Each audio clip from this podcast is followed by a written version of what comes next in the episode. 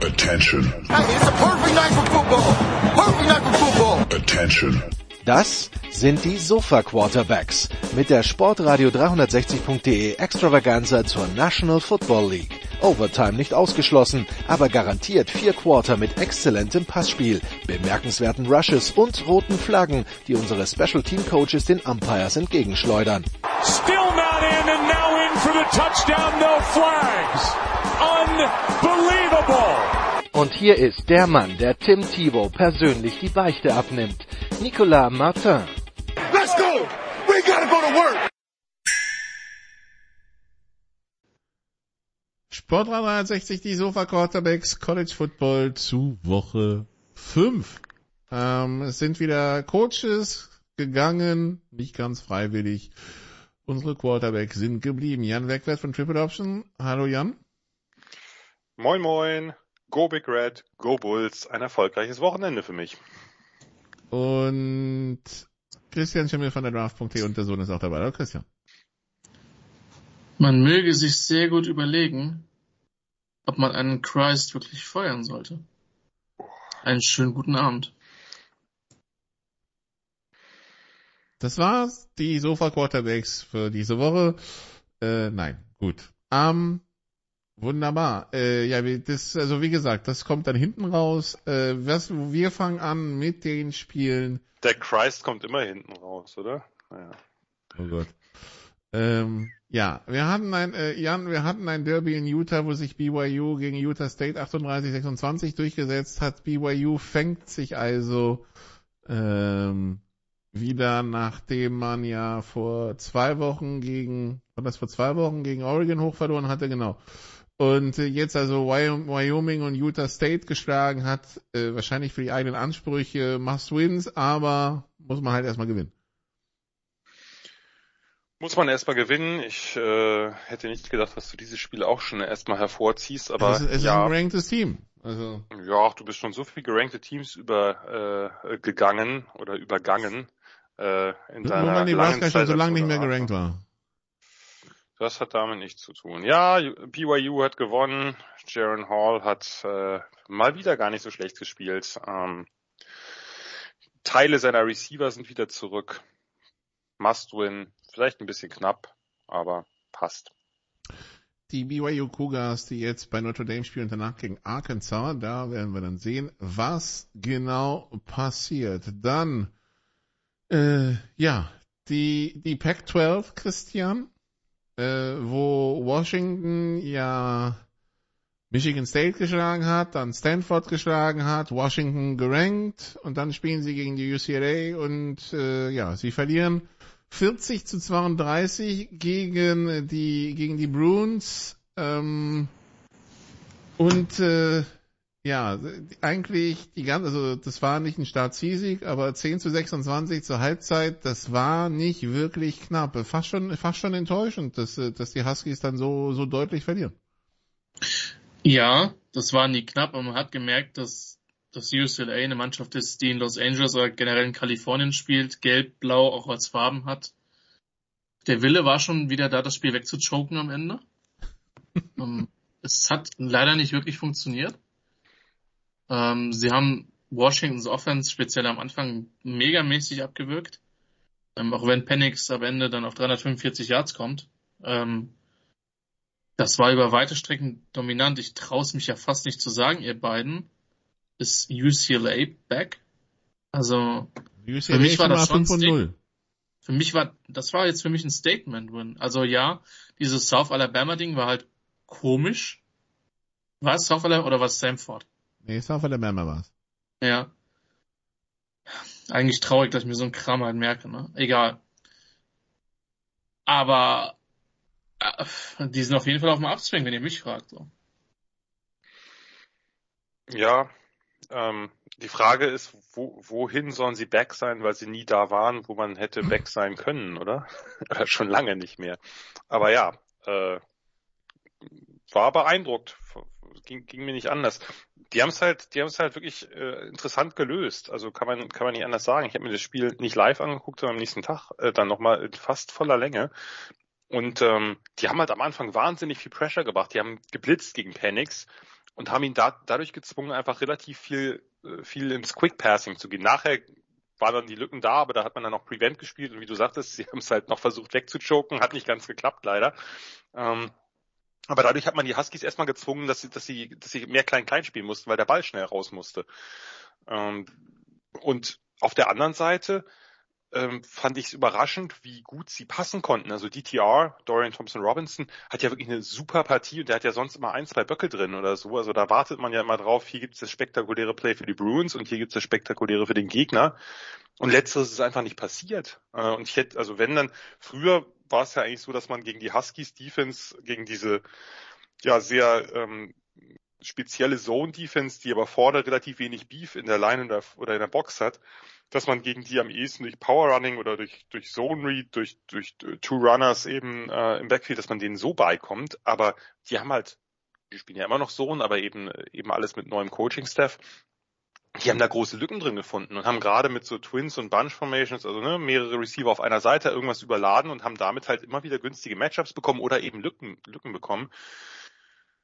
Und äh, ja, äh, Jake Bobo, äh, der, der Receiver, der Transfer Receiver, nicht unbedingt der kleinste Receiver der Welt. Äh, den haben sie mehrfach, äh, gerade in der ersten Halbzeit, glaube ich, war das, gegen, gegen einen Safety gestellt bekommen, gegen Alex Cook, und der hat den halt ein paar Mal übel verbraten. Und das ist natürlich, äh, also sagen wir mal so, ähm, nicht die beste Variante. Ähm, was, also man hat, man hat gute Matchups bekommen, man hat die Zone-Defense auseinandergepflückt und ja, am Ende ist es knapper geworden, als es eigentlich nötig war. Aber ich war schon ein bisschen, also ja, war ein bisschen enttäuscht und ich finde die Huskies ja eigentlich ein, sympathischen, sympathisches Programm. Ähm, nur das war halt, ja, war dann halt ein bisschen wenig.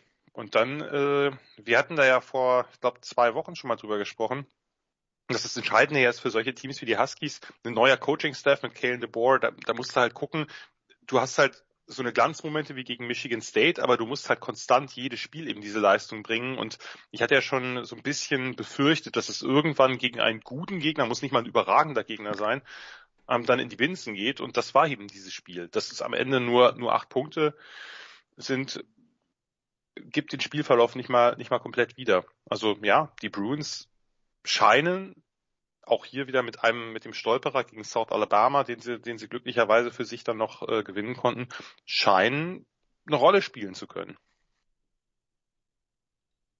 Gut, also so viel zur Pac-12. Dann in der Nacht von Freitag auf Samstag noch zu erwähnen, dass Tulane mit dem dritten Quarterback Houston schlägt in Overtime 27-24. Äh, ja, dann äh, Boise State gewinnt noch gegen San Diego State mit neuem OC, glaube ich. Aber zu gefeuerten Coaches kommen wir später. Wir schauen auf das Geschehen von äh, Samstag auf Sonntag und für die, die spät aufgeblieben sind, Jan, äh, Missouri gegen Georgia, äh, das Spiel, äh, wo vielleicht nicht viele erwartet hätten, dass es ganz besonders knapp wird, auch die Buchmacher nicht. Georgia Favorit mit 31 und Georgia springt so quasi dem Tod gerade nochmal weg. Äh, ein Spiel, in dem sie erstmals vier Minuten vor Schluss geführt haben. Und mit ja. 22, 26 gewinnen. Naja, das, man muss ja sagen, dass das nicht das erste Spiel ist jetzt, was die Bulldogs zu knapp gestalten. Ne? Das letzte Woche gegen Kent State war natürlich ein jetzt deutlich schwächerer Gegner aus der MAC, also ein, äh, ein Mid-Major. Da, äh, da war es ja auch viel zu eng. Das ist ja, das ist ja auch äh, unnötig knapp geworden und jetzt wo, haben sie es noch enger gemacht und äh, wie du sagst, sie sind im Tod ein bisschen von der Chip gesprungen. Und das, das naheliegende Narrativ wäre jetzt zu sagen, na ja, es ist halt die Offense, die, die ein bisschen, ein bisschen stottert, aber das würde ich, kann man eigentlich so nicht stehen lassen, weil das Problem war eigentlich, also die Offense hat Chancen liegen lassen und am Anfang ja auch zwei, zwei relativ blöde Turnover gehabt, ähm, ein Fumble äh, des Running Backs und danach ein botched äh, Zone Read Handoff. Ähm, aber das, das, das, das Problem ist, glaube ich, dass das Team insgesamt nicht ganz rund läuft. Die Defense war hat jetzt nicht schlecht gespielt, sollte man ja jetzt nicht übertreiben. Ne? Die haben, was hat Missouri hat irgendwie irgendwas bei bei zwei, kein, keinen keinen 300 Yards gehabt. Also das war jetzt nicht so, dass die offen wie ein Scheuntor waren, aber sie waren anfällig gegen Big Plays. Sie haben mehrere wirklich dicke Plays zugelassen und haben sich dann so ein bisschen, haben sich am Anfang so ein bisschen Loch gegraben Äh, Missouri hat das, hat das gar nicht mal so ausgenutzt. Die haben ja unglaublich viel Field Goals geschossen mit ihrem Kicker, der da irgendwie einen lang nach dem anderen erbarmungslos reingekickt hat. Ja, das das Missouri-Eichhörnchen so ernährt sich von Field Goals, das haben wir gelernt, ja. Genau, das ernährt sich, der, der, der, der zahllose Missouri-Tiger ernährt sich von Field Goals und ähm, Dies, ja, da muss man sich, da muss man nicht so dran kauen. Da muss man, da muss man nicht so dran kauen und der auch sagen wir mal eher kräftig gebaute Kicker, um es nett zu formulieren, hat halt da wirklich, hat da wirklich einen nach dem anderen, auch, waren ja lange Dinger, die sie immer versucht haben, der hat den einen nach dem anderen versenkt. 49, 52 und 56 unter anderem, ja. Ja, Also das, der hat in der Woche davor versägt, aber das war dann eine Art Revenge-Game und in so einem Spiel natürlich schön. Und der, der Touchdown wohlgemerkt, äh, wer ihn sich angucken will von Missouri, auch ein, ein wunderschön designtes Play. Ich stehe ja auf diese Fake Receiver Screens, wo dann einer der designierten Vorblocker irgendwo äh, eine Route läuft und alle blöd gucken, weil der völlig frei steht. Und dann war es auch noch ein Titan, der bis letzte Saison bei den Buffalo Bulls gespielt hat, Tyler Stevens. Ähm, ja, aber der den noch mit einer äh, Hand fängt, glaube ich, oder? Der den noch mit einer Hand fängt, genau. Es ist ein Buffalo Bull, natürlich gibt's da äh, Qualität. Äh, nee, aber äh, Sobald Scherz beiseite. Äh, Scherz beiseite, das, das entscheidende Play, würde ich ja fast sagen, war ähm, dieser lange Lauf von dem Missouri Running Back, ähm, der von Malachi Starks, von dem Safety der, der Bulldogs, wirklich äh, einen halben Yard vor der Endzone gestoppt wird und dann kriegt Missouri den Ball nicht rein. Und darum ein wirklich ein, ein äh, Paradebeispiel dafür, dass Hustle sich lohnt. Es lohnt sich immer, den Touchdown zu verhindern. Und selbst wenn es noch so unwahrscheinlich ist, dann stehen sie da irgendwie an einer Halbjahrlinie. Und was ist im First and Goal von einer Halbjahrlinie? Gibt es erstmal einen Fallstart und du stehst da nach fünf oder sechs. Das, darum, es ist, es ist immer wichtig, jedes Play bis zum Ende zu spielen.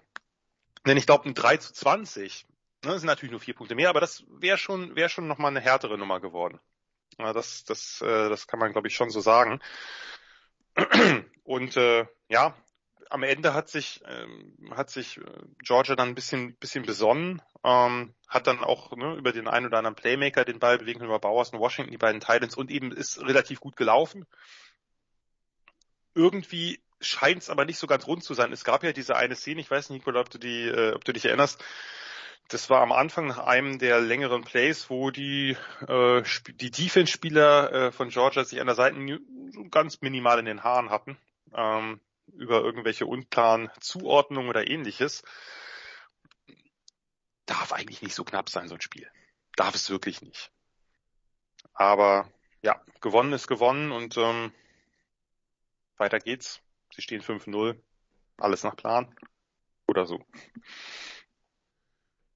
Alles nach Plan. Äh, sie sind immer noch ungeschlagen. Genau. Dann äh, Alabama bei Arkansas, Christian. Ähm, ja, Arkansas ähm, Mitte zweites oder Ende zweites 0 zu 28 hinten. Dann äh, kämpfen sie sich wieder ran, 23 zu 28 zum Ende des dritten Quarters, aber dann macht äh, Alabama den Sack zu, obwohl Bryce Young sich während des Spiels verletzt. Was nehmen wir jetzt mit aus diesem Spiel, wo es ja hin und her und wieder zurückging? War für mich eine souveränere Alabama-Vorstellung, als ich das vermutet habe vor dem Spiel. Zumindest in der Deutlichkeit zu Beginn. Ähm, Respekt ans Zurückkämpfen für Arkansas, da habe ich wirklich den Eindruck, dass da was entsteht.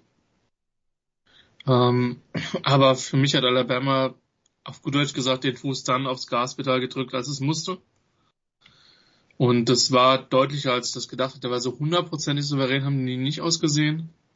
Aber das war für mich jetzt schon ein ziemliches Statement und ähm, ja, sah stark aus. Und äh, man darf gespannt sein. Es gibt in dieser SEC West noch die ein oder andere Falle oder generell in der SEC Schedule für Alabama. Ähm, Arkansas gehört da für mich allerdings definitiv schon zu den größeren Happen. Ich will nicht sagen, ich bin enttäuscht, dass es über weite Strecken so, so deutlich angefangen hat, aber ich war doch schon etwas überrascht. Aber Credit where Credit is due. Und ähm, nicht alle Teams, die so herausragend rekrutieren können, dann äh, auch sagen, dass sie ihre Spiele in der SEC gewinnen. Ei. Oh. Ein kleiner Shot in Richtung eines anderen SEC West Teams, vermute ich zumindest, man weiß es nicht. Mit deinem Und Ja, ich- im Teamnamen? Ihr seid ja echt mega Detektive, ey. Ja, aber wirklich, Sherlock Holmes ist in the house. Ähm, ich fand es beeindruckend, was Alabama bis, also die sind in so ein kleines Loch gefallen, war ja nicht direkt nach der Verletzung von Bryce Young, sondern ein bisschen danach. Aber bis, bis er sich, also das, das erste Viertel, hat er Anfang des zweiten Viertels verletzt, das war schon richtig, richtig gut. Ne, da haben sie, da haben sie wirklich, das fand ich wirklich eine Gala-Vorstellung. Also die, die hätten ja viel höher führen können als 14-0 am Anfang. Ne? Da, da gab es diesen etwas blöden, äh, diese etwas blöde Interception an der Goal-Line, wo der, wo der Receiver den Ball tippt, aber eigentlich sehr gut geworfen ist von Bryce Young und der Cornerback dahinter den einsammelt. Äh, und ein, Field Goal war ein langes Field Goal, das sie, was sie versägt hatten, als sich Young verletzt hat. Aber ja, Defense haben die ja gar nichts am Anfang zugelassen. Das war schon beeindruckend. Ich äh, dachte ja eigentlich, man nimmt, dass Saban als erstes sagt, okay, ich nehme den den Lauf weg. Äh, und dass, dass, dass sie halt eindimensional werden, dass KJ Jefferson halt werfen muss. Aber was hat er gemacht? Er hat gesagt, ich nehme den KJ Jefferson weg, die können gerne laufen, aber der Quarterback wird nicht laufen, der Quarterback wird vor allem nicht passen. Äh, hat er auch immer wieder ähm, immer wieder ein bisschen Pressure gebracht. Äh, tut er ja gern mal, wenn er keine gute Laune hat. Und ich glaube, die Laune von Saban wurde im Laufe des Spiels schon auch bedenklich. Vielleicht kommen wir gleich noch zu. Aber das fand ich, das fand ich schon beeindruckend, ne, dass, wie sie, wie sie das, wie sie das angegangen sind. Am Anfang völlig klar gemacht, wer hier dominiert. Und zwar wirklich dominiert gegen eine, wohlgemerkt, gute O-Line, gegen ein gutes Team, auch eine gute Defense, aber die haben überhaupt keinen, die haben überhaupt keine Städte gesehen. Und ähm, also gerade auch, also im Lauf Jefferson, der einzige, der einzige, der ein bisschen passieren hatte, war Rocket Sanders, der Running Back, der wirklich auch in fantastischer Form ist, aber ansonsten war das wirklich, war das wirklich beeindruckend. Und naja, der, der Ausfall von Young, das war ja wirklich eins dieser Plays, finde ich ja immer wieder, also ich kann den, den, äh, sozusagen die Motive des Quarterbacks verstehen, wenn du irgendwie quasi schon gesackt bist, dass du dann im Fallen den Ball noch wegwerfen willst. Im Normalfall kriegst du da eh das Intentional Grounding oder der, das Knie schon auf dem Boden, aber du, du expost halt immer deine Schulter oder diesen Schulterbereich, weil du knallst da natürlich nicht mit dem angelegten Arm drauf, sondern eben mit dem, mit dem ausgestreckten. Muss man mal gucken, wie lange der jetzt ausfällt, ob er ausfällt. Saban sagt Day to Day. Das ist natürlich Belichick Speak. Das, äh, die beiden sind nicht umsonst miteinander gut bekannt und befreundet. Mm, Aber das, ich fand das schon, äh, also die ersten, die ersten zwei Drives mit, mit Jalen Miro, mit dem, mit dem Backup Quarterback, der auch ein bisschen anderer Typ ist, der viel mehr der Läufer ist, ähm, das war ja noch, war ja okay und bei 28-0 dachte ich ja auch, da war ja noch der eine Punt Return dabei, der lange, dass das Ding durch ist. Aber dann hatte man den Eindruck, dass Arkansas wirklich volles Risiko gegangen ist und das Playbook komplett geöffnet hat, jetzt nicht völlig out of character gespielt hat, aber doch relativ, äh, relativ äh, aggressiv vorgegangen ist. Ähm, Touchdown Drive vor der Pause. Ähm, und dann nach der Pause hatten sie halt, gab es dann ja diese zwei größeren Special Team Abfuck äh, der äh, Dieser fantastische Punt-Snap. ja, erst, erst ja der, der, ne, der, der zweite Touchdown zum, zum äh, 28-14 kommt, kommt ja erstmal der Onside-Kick, den, äh, den Arkansas selbst recovert. Da kommen sie ja dann nur im Field Goal 28-17 und dann nach dem Three and Out kam dieser grotesk schlechte Punt-Snap, wo man denkt, also selten habe ich einen schlechteren gesehen. Der war ja nicht ein bisschen über den Kopf oder so, sondern war einfach so in die Zehn Meter seitlich weg. Ja, das muss man erstmal schaffen. Also das ist schon, schon, schon schwer vom Winkel her, aber und dann ne, haben sie einen Spielzug gebraucht und das Ding, und dann stand es 23, 28 und ich dachte in dem Moment, das Ding kippt. Dachte ich wirklich, weil du hast dann ne, den Backup-Quarterback drin, der nie relevante Snaps gesehen hat. Und im nächsten Drive von, von Alabama gab es ja dann dieses, dieses dritte und 15.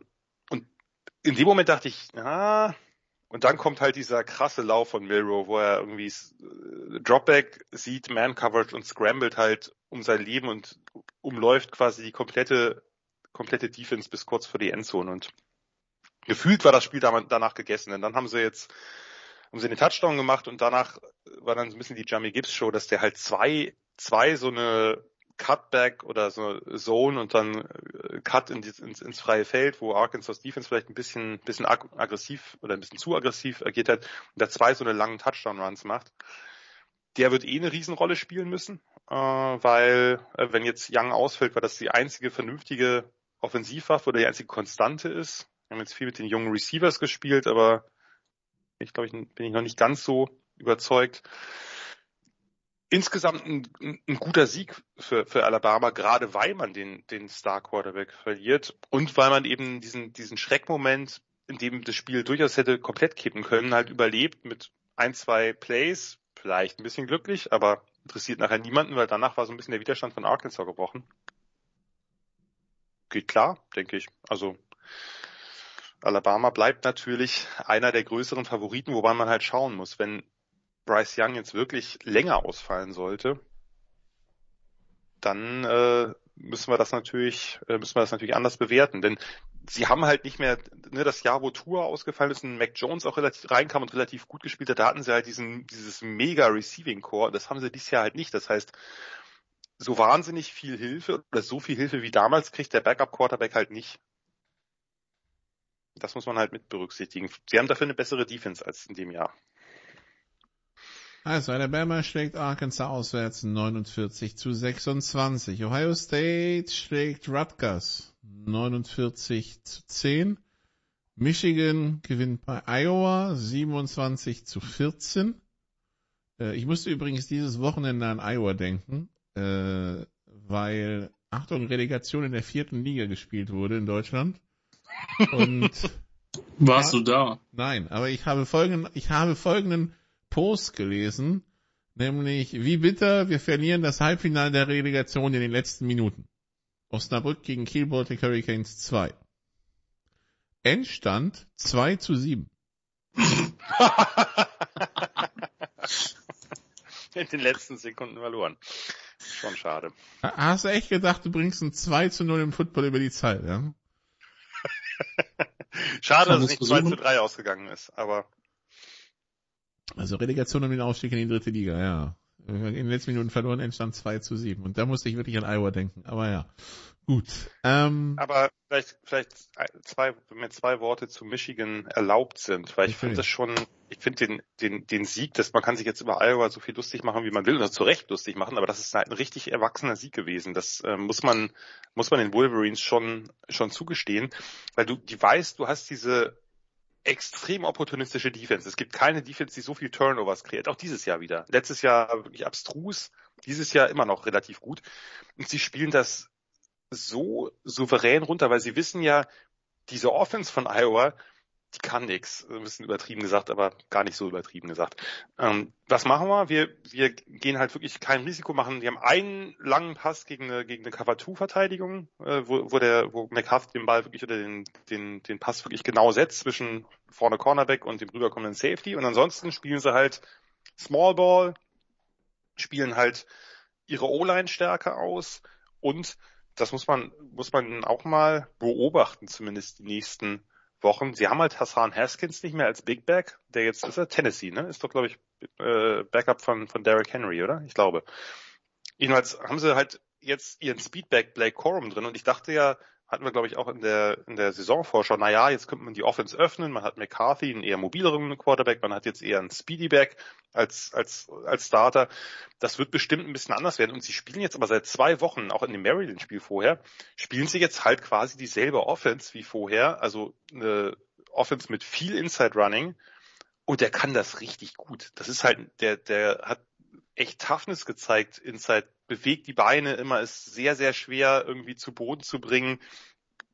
Ist halt sehr klein, relativ kräftig gebaut und vielleicht diese Offense kann diverser sein, das hat sie in den ersten Wochen gezeigt, aber sie kann halt auch wieder zurückgehen zu dem Stil, den sie letztes Jahr gespielt hat, nur eben vielleicht mit ein bisschen anderen Typen. Dazu die Defense, in der wirklich der Pass Rush auch besser funktioniert als, äh, als gedacht, ohne Hutchinson und Jabo die sind kein ungefährliches Team. Die sind vor allem, die wirken relativ reif und das kann man jetzt über Harbour-Teams hat man das oft nicht sagen können, finde ich. Ich wollte tatsächlich nur einen Satz zu Rutgers sagen. Rutgers hat gegen Ohio State geführt. Das ist wie, wenn du in einem Boxkampf, wo du über vier Runden mit Windel weich geschlagen wirst und K.O. gehst, sagst, ja, ja, aber ich habe den ersten Schlag gesetzt. Ich möchte dich noch etwas fragen, Christian wo wir gerade beim Thema Rutgers sind, ähm, man kann solche Spiele übergehen, aber in diesem Spiel äh, hat CJ Stroud für 154 Yards nur geworfen. Aber der Backup Running Back Mayan Williams ist für 189 Yards und 5 Touchdowns gelaufen. Wie findet das Greg Schiano? Ich glaube, Greg Schiano hatte nach in dem Spiel wirklich gemeint. Weil das geht die, komplett in seine Philosophie. Wenn dann wirst, wenn dann müssen irgendwelche flashy Passing Offenses genau. Haben, aber dass dir, aber dass dir einfach jemand mit einem Big Back die Hütte voll rennt, ja. mit dem Backup, das ist so ein bisschen, bisschen zu viel des Guten vielleicht. Ja, also, das, das die beiden Spiele aus der Big Ten. Gehen wir die ACC. Clemson schlägt North Carolina State in einem Duell zwischen zwei Top Ten Teams 30 zu 20. Christian, ja, Clemson 5 von 0. Ähm, gegen Georgia Tech war, wenn wir es durchgehen, Georgia Tech, naja, auch wenn es am Ende deutlich war, dann Furman, Louisiana Tech, äh, okay. Ähm, dann letzte Woche ein Shootout gegen Wake Forest, den sie gerade so gewinnen und jetzt gewinnen sie gegen NC State und sind dann doch vorne in dieser ACC, aber ich weiß nicht, ich kann mir noch keinen Reim drauf machen. Wie geht's dir da? Ja, es war ein bisschen uneven Game von, von NC State, die äh, vor allen Dingen auch, nicht nur, aber mit ihrer Offense Probleme hatten. Ähm, muss zugeben, das für mich ein Spiel auf Augenhöhe war. Jetzt sind es am Ende zehn Punkte. Differenz zwischen den beiden Teams. Clemson war für mich dann schon die bessere Mannschaft. Natürlich ist da insgesamt mehr Talent äh, drin. Es war bis ins dritte Viertel ein One-Score-Game. Das hat, das hat NC State schon knapp gehalten. Ich hätte mir offensiv sogar noch ein bisschen mehr von denen erwartet. Ähm, und äh, Clemson hat das dann im vierten Viertel schnell out of reach gebracht. So jetzt der Consolation Touchdown mit äh, mit einer Minute Verschluss ist dann halt auch vielleicht eher äh, für die Leute, die so nerdig sind und Fantasy College Football spielen, gut gewesen. Ähm, aber für mich war das schon auch ein Statement-Win von Clemson, gerade von der Defense. Also ähm, da geht's mir jetzt tatsächlich insgesamt ein bisschen besser, auch wenn ich glaube, dass NC State längst nicht das abgerufen hat, was sie können. Jan, wie geht's dir mit Clemson? Ich fand das auch, also ich fand es fast noch beeindruckender, glaube ich, als Christian.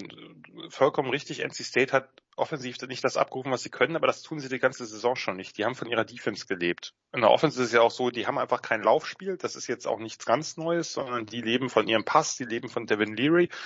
Der hat keine ganz schlechte Partie gemacht. Seine Receiver, insbesondere Thayer Thomas auch nicht.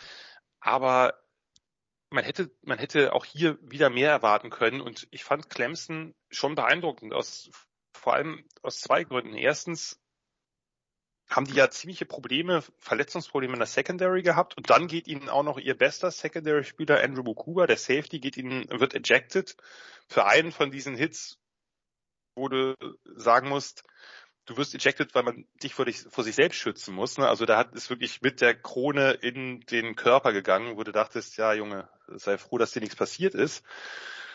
Und in dem Moment dachte ich, naja, jetzt ist auch noch der beste Secondary-Spieler weg, jetzt muss NC State da eigentlich attackieren. Und ich glaube, das haben sie auch versucht, aber die D-Line und die Front von Clemson waren einfach so gut in diesem Spiel, gerade die D-Line, und da waren ja auch Spieler verletzt äh, oder haben gefehlt, wie Brian Breezy, der beste, beste Defensive Tackle, ähm, der, der wegen einem, äh, ähm, irgendwie, ich glaube, es war ein Bloodplot oder so gefehlt hat. Aber die, die, die gespielt haben, waren so gut, die haben diese O-Line relativ auseinandergepflückt und eben Leary kaum Zeit gegeben zu werfen und immer wieder irgendwelche Big Plays produziert, fand ich schon beeindruckend. Zweitens, DJ Uyongalele hat nach dieser, nach dieser fürchterlichen letzten Saison hat mich bisher doch ziemlich überzeugt, muss ich sagen. Das ist jetzt nicht super spektakulär alles, aber der spielt quasi, der hat jetzt auch vielleicht auch nicht mehr das ganze das Receiving Core, was sie die letzten Jahre hatten. Aber der spielt halt sozusagen im System viel besser, der läuft auch viel mehr, als das vorher getan hat. Das ist natürlich, wenn so ein, wenn so ein 6'6 240 Quarterback oder was er ist, erstmal ins Rollen kommt, dann kriegst du den halt auch schwer aufgehalten. Das muss, das ist doch eine, äh, eine super, äh, eine super Waffe einfach auch, die, die man letztes Jahr viel zu, viel zu wenig ausgespielt hat, äh, zusammen mit Chipley, mit dem Running Back, der jetzt endlich auch mal im Passing eingesetzt wurde. Das ist, das sah nach einer, einfach nach einer grundsoliden Offense aus, die wusste, was sie machen, machen, was sie machen muss und was sie nicht machen darf. Und daher fand ich das einfach ein, einen ziemlich guten, ziemlich guten Win. Denn NC State, die haben jetzt nicht, gerade in der Offense rufen sie das vielleicht nicht ab gerade, was sie eigentlich können, aber das, die haben nicht schlecht gespielt. Fand ich zumindest. Die haben nicht, nicht grundsätzlich schlecht gespielt, aber Clemson war einfach ziemlich gut und ja, nachdem, gut, Wake Forest, die Spiele muss man vielleicht immer ein bisschen rausnehmen, weil du natürlich, das ist so ein bisschen wie wenn du gegen eine Triple Option Offense spielst. Wenn du gegen diese Slow spielst, da weißt du einfach, da bist du, das bist du einfach nicht gewohnt. Und ähm, jetzt haben sie gegen ein gutes, vielleicht sogar das beste Team aus der Atlantic, wird man sehen, eine ziemlich, ziemlich souveräne Vorstellung geboten. Von daher, so schwer es mir fällt, aber Clemson scheint back zu sein nach einem Jahr, wo es zumindest in der Offense ziemlich gehabert hat. Die Defense ist nicht mehr, längst nicht mehr so gut wie äh, die vergangenen Jahre mit Brent Venables, aber über Brent Venables aktuelle Defense werden wir ja nachher noch reden. Ja, Clemson plays to win the championship. Arizona State playt man ja nicht mehr um the game to win. Äh, Christian, die waren zu Gast bei USC und der Coaching Change hat keine Auswirkung gehabt. Sie verlieren 42 zu 25. Und äh, ich habe mir sagen lassen, irgendwie kommen jetzt auch noch Geschichten hoch zu Arizona State, äh, also zu Herm Edwards äh, Zeit bei Arizona State läuft.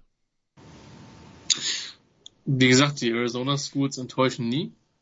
Das ist eine der wenigen Wahrheiten, die wir im College Football halt haben. Ähm, immerhin hat man es bis ins dritte Viertel knapp gehalten. Damit war nicht zwingend zu rechnen. UC hat so viel Talent und jetzt haben sie halt auch einen Coaching-Staff, der das auf den Platz bringt. Das, das ist einfach so. Also, die werden, die werden noch ein bisschen durch die Conf Conference rollen. Mal gucken, wie weit das am Ende geht. Ähm, ich bin da ja auch eher Traditionalist. Ich sage ja, wenn es den Blaublütern gut geht, dann haben wir mehr Spannung, weil es einfach mehr Teams gibt, die relevant sind. Deswegen, mal abgesehen davon, dass keiner von uns ein Interesse haben kann, Sal wieder singen zu hören. Definitiv nicht es hat durchaus sein Gutes, mal abgesehen davon, wenn Texas wieder Spiele gewinnen würde und relevant wäre. So. Ähm. Aber Christian, Klar. findest du nicht auch, dass, dass Nikola ein bisschen verhärmt klingt, wenn er über Edwards redet? Tja. Du hast, ich, ja, man merkt die Woche Pause, ne? Ähm, ja. Ich habe auch schon von, von dem werten Dennis Sikorski einen ziemlichen Anpfiff bekommen, als ich zwei, ich fand die, ich bin nach wie vor stolz auf diese Jokes, ich werde sie jetzt hier auch nicht rezitieren, bei Twitter gebracht habe. Äh, da nämlich auch nur mit einem Jan ohne Punkt dahinter, sondern einfach nur drei Buchstaben zur Saison gerufen. Eine Woche ist manchmal viel. Hören wir ja scheinbar auch übrigens auf dem Feld gefeuert wurde, ne? Also so wie es aussieht. Ja. Herm? Naja, ja, so sah es halt aus. sah ne? so ein bisschen so aus, genau, aber wissen tun wir es natürlich nicht. Aber, aber in der Pac-12 haben ja kuriose Städten einen Quarter einen Coach zu feiern Tradition. Also. Das hätte so ein bisschen was von, von Sheng Löring, aber ja, gut. Der Sheng. Ja, ähm, souveräne Partie von. Ist das der, der hier in der Halbzeit äh, ja. Toni Schumacher. Toni Schumacher gefeuert hat bei Porto Dick. Ja. Richtig. Gut, Herr Martin. Das tägliche, was wöchentliche Fußballquiz ist hiermit bestanden. Ähm, wobei das fast eher Allgemeinwissen ist. Aber, ähm, ja, keine Ahnung. Ich bin gespannt, was dabei rauskommt. Also so ich kann dir wahrscheinlich so Fußball in den 90ern mehr erzählen, als äh, wie gestern Bayern München gespielt hat. Ne? Also ja, es geht mir mit gewissen Dingen fast auch so. Das geht, glaube ich, den meisten so, weil sie damit aufgewachsen sind, dass natürlich viel mehr ins Gedächtnis bringt, als das 500. Bayern München ja. gegen Real Madrid spielt in der Champions League. Ja. Ja. Das, das ist so. Ähm, ich bin gespannt, was dabei rauskommt. US, äh, Arizona State hatte schon eine Investigation am Hintern. Und da sind nicht umsonst auch ein paar Assistenzcoaches geflogen. Keine Ahnung. Gilt wie für, gilt wie eigentlich immer ein Satz, den man über die Sonderschulen sagen kann. Es könnte hässlich werden. Vor allem könnte man da, also was jetzt natürlich ein richtig geiler Move wäre von, von Arizona State, wenn sie Todd Graham zurückholen würden, den Vorgänger von Herm Edwards, der sich ja bei Hawaii auch so ganz paar Freunde gemacht hat. mit einer oh ja. relativ, ja. relativ wenig law and orderigen und kaum reaktionären nee, Herangehensweise an den Sport. Äh, von daher, äh, ja, bitte. Coachesvermittlung. Wir sind, wir sind schon wieder viel zu zynisch, aber es hilft nichts. Dann SEC Ole Miss hatte Kentucky zu Gast, äh, auch Duell zwischen zwei gerankten Teams und auch hier Spannung bis zum Ende. Am Ende gewinnt Ole Miss durch ein Fehlgoal zwei Minuten vor Schluss mit 22 zu 19 Jahren. Ja, mega gutes Spiel, also fand ich zumindest. Hat, hat super viel Spaß gemacht. Physis, äh, Toughness, interessante Strategien, da war, da war viel dabei. Ist am Ende ein bisschen glücklich, aber ähm, das war ein enges Spiel, das hätte in jede Richtung gehen können. Natürlich ziemlich, ziemlich unglücklich für, für Kentucky, dass sie halt ähm, diese nach, nach dem äh, nach dem Field Goal zum, zum 22-19, dass sie da halt eben ähm, diese zwei, also mehrere Chancen haben äh, und vor allem eben zweimal schon in der Red Zone von Ole Miss stehen. Und zweimal fummelt Will Levis den Ball halt. Einmal bei einem, bei einem Sack und das andere Mal versucht er so einen, so einen John Elway Helikopter. Der klappt halt nicht immer. Ich weiß nicht, ob sich jemand von euch noch an Sage Rosenfels erinnert, der das auch mal versucht hat bei den Texans und dabei auch den Ball relativ spektakulär gefummelt hat. Wenn du halt quer in der Luft liegst und da schlägt noch ein zweiter Spieler ein, dann bist du meistens relativ ungeschützt. Und so ging es halt Will Levis auch. War aber insgesamt ein cooles Spiel, war ein richtig, richtig gutes Spiel, hätte ich nie erwartet von äh, der Ole Miss Defense. Äh, Chris Partridge, der DC hat da ziemlich, äh, eine ziemlich, ja, ziemlich gute Strategie. Der hat sich für viel Risiko entschieden. Der hat dauernd Spieler mehr gebracht im Pass Rush. Der hat dauernd auch die, die Line of Scrimmage halt mit vielen Spielern bedacht, weil ja äh, Kentucky viel diese horizontalen Motion, Misdirection Plays und so, das hat er total äh, im, im Keim erstickt. Die haben sicher getackelt, und die haben es halt auch geschafft, trotzdem, dass sie eben vorne so viele hatten, diese Deep Balls, die bei Levis ja zum Teil wirklich einfach super gut aussehen, die haben sie ihm auch genommen. Und das, der ist halt, der ist halt, auch wenn die Statistiken nachher gut aussehen von ihm oder die Zahlen, der ist halt ein bisschen an die Leine genommen worden, weil der hat halt ähm, viel kurz spielen müssen. Der war dabei nicht immer akkurat. Der hat den Ball ein paar Mal zu lang gehalten, hat dadurch unnötig viele Sex kassiert ein Großteil der Yards waren dann halt zwei Plays auf seinen Speedster Barian Brown, äh, True Freshman, der wirklich, der wirklich sehr, sehr spannend aussieht, der auch zwei lange Kickoff-Returns hatte, die eben zu, der eine hat dann auch zu Punkten geführt. Ähm, das, das war aber insgesamt ist da, also die, die Zahlen täuschen ein bisschen überweg, dass Kentucky den Ball nicht gut bewegen konnte. Ähm, die haben Chris Rodriguez zurückbekommen, ihren, ihren Power Runner, und es war halt sowieso eigentlich ein geiles Spiel auch da für mich als Freund physischem, äh, von physischem Lauffootball, diese beiden Running Backs zu sehen, Chris Rodriguez auf der einen Seite und Quinton Judkins, ein True Freshman bei Ole Miss, der halt läuft wie, naja, wie ein Bulldozer halt, mit ein bisschen mehr Speed als die meisten Bulldozer, wie die beiden es den Defenses gegeben haben, ne? dass du wirklich merktest, wenn dann Linebacker oder noch besser ein erbarmungswürdiger DB ankommt, der kriegt halt erstmal einen verbraten, wenn er, wenn er mich tackeln will. Das fand ich schon, fand ich schon ganz nett eigentlich. Also hat mir gut gefallen. Ähm, bei Ole Miss ging ja eigentlich auch irgendwann gar nichts mehr in der Offense, muss man ja auch, muss man ja auch so ehrlich sagen. Ähm, das war ja jetzt nicht irgendwie, dass das Spiel äh, besonders deutlich war. Aber man hat halt, wie gesagt, man hat halt den, den Levis als einen der besseren Quarterbacks im College Football relativ gut an die Leine gelegt und man hat eine O-Line gehabt, die halt Lücken geöffnet hat.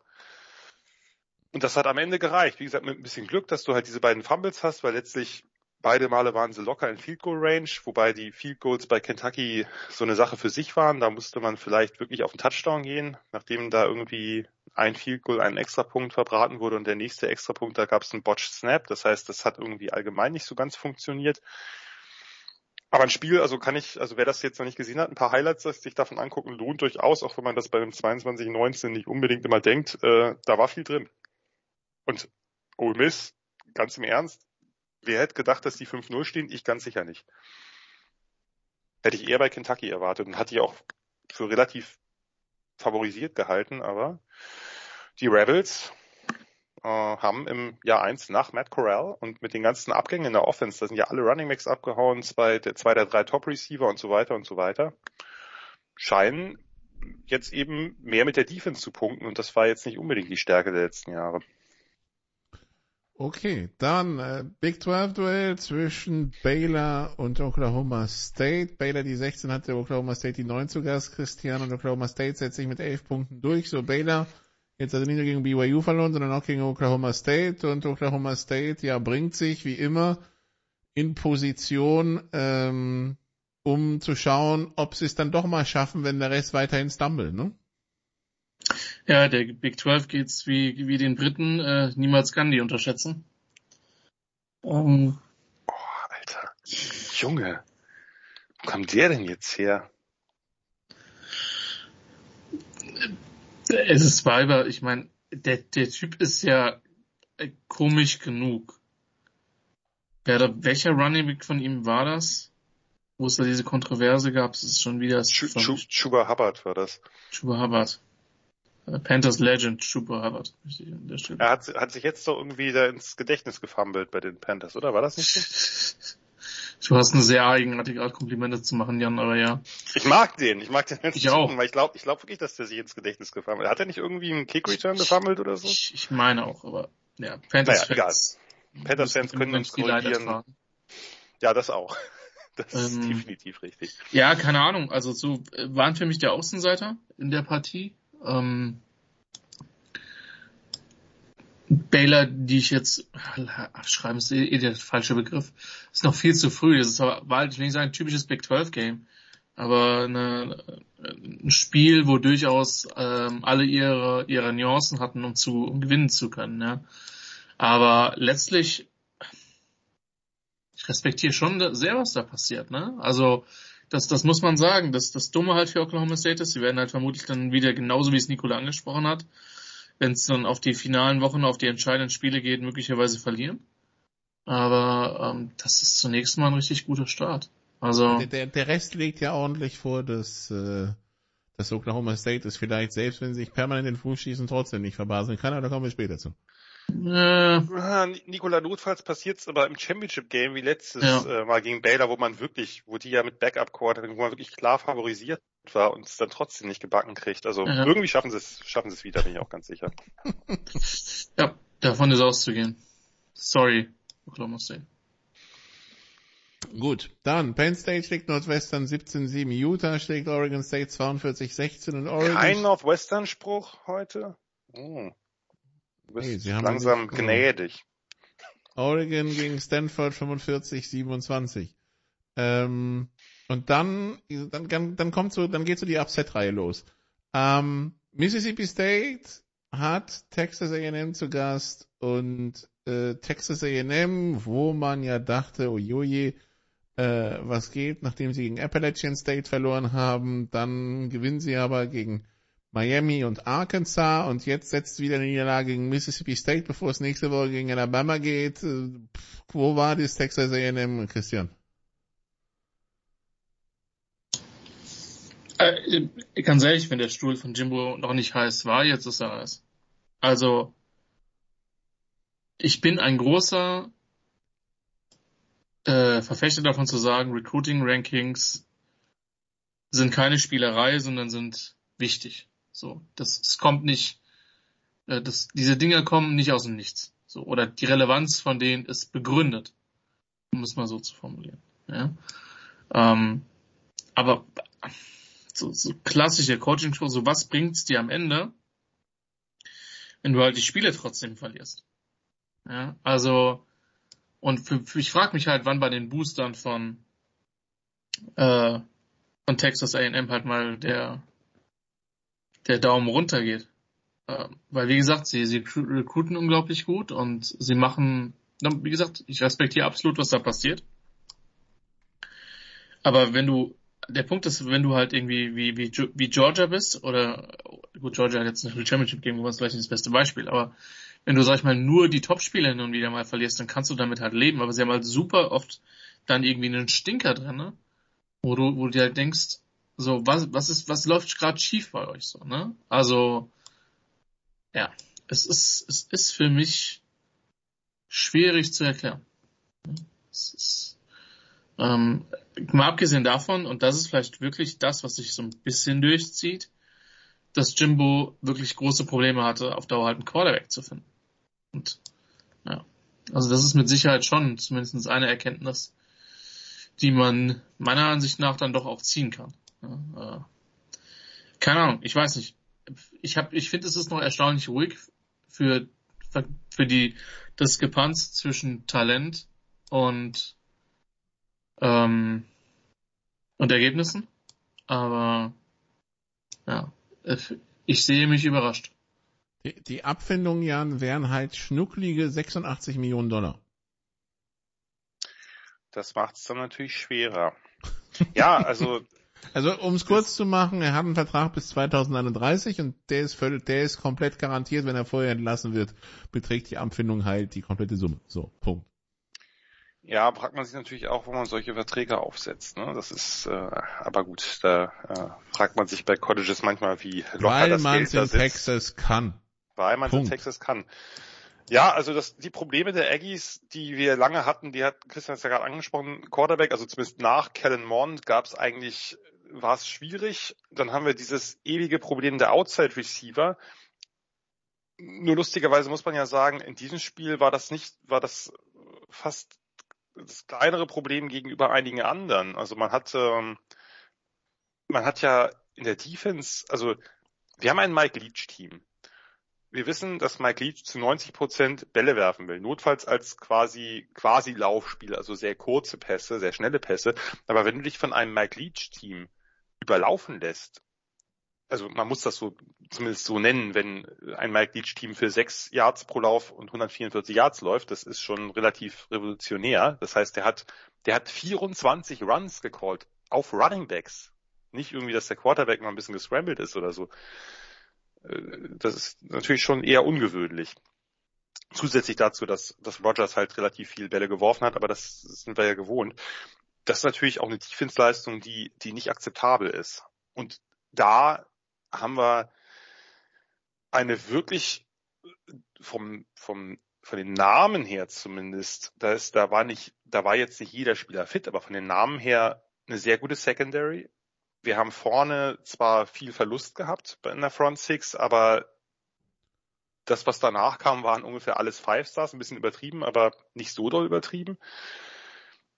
Da muss man sich schon fragen, was da, was da irgendwie, was da irgendwie schiefgelaufen ist. Also vor allem, dass du das Ding halt, dass du so ein, du kannst so ein Spiel verlieren. Wie gesagt, das, dass sie gegen Arkansas gewonnen haben, da wissen sie, glaube ich, bis heute nicht, wie das passiert ist, beziehungsweise das haben wir ja nicht besprochen, weil wir letzte Woche nicht on waren, aber wenn du halt einen Fumble an der Goal-Line sicherst und den 98 Yards zurückträgst, dann ist das halt ein, äh, wenn man so will, ein 14-Punkte-Swing, ne? Ohne den geht das Spiel auch verloren. Ah, ist schon wenig. Und wenn du jetzt, die, die letzten Jahre konnten sich ja dann immer noch auf ein paar Playmaker in der Offense äh, verlassen. Äh, A-Chain haben sie immer noch, Isaiah Spiller oder Jalen Weidermeyer oder so. Jetzt haben sie die weniger. Sie haben im Grunde genommen noch, noch eineinhalb. Der ähm, Niles Smith war dann auch, hat auch gar nicht gespielt, glaube ich. Und wenn dann die Defense, die vorher ganz klar die Stütze war, wegbricht, dann kommt halt sowas bei rum und dann bist du halt trotz dieses riesigen Talents einfach nur noch ein Mittelklasse SEC-Team. Und das wird irgendwann zu Problemen führen, aber du hast es angesprochen, Nicola, bei, bei so großen Mengen an Millionen, äh, die sind dann doch nicht so leicht aufzutreiben. Selbst mit den besten Donors, die du haben kannst. Und mit Ranches in Texas. Und Ja, das auch. Ja, nächste Woche also gegen Alabama für Texas A&M. We shall see. Dann ähm, ein Campus, der extrem sauber ist. Bei TCU ist jetzt auch in den Ecken geputzt worden. Wishmob war Oklahoma. Die ähm, ja, also das, also wir erinnern uns an so ein Ei, das Ohio State mal gegen Iowa gelegt hat. Das sind in etwa die Dimensionen, die Oklahoma. Iowa. Alter. Entschuldigung.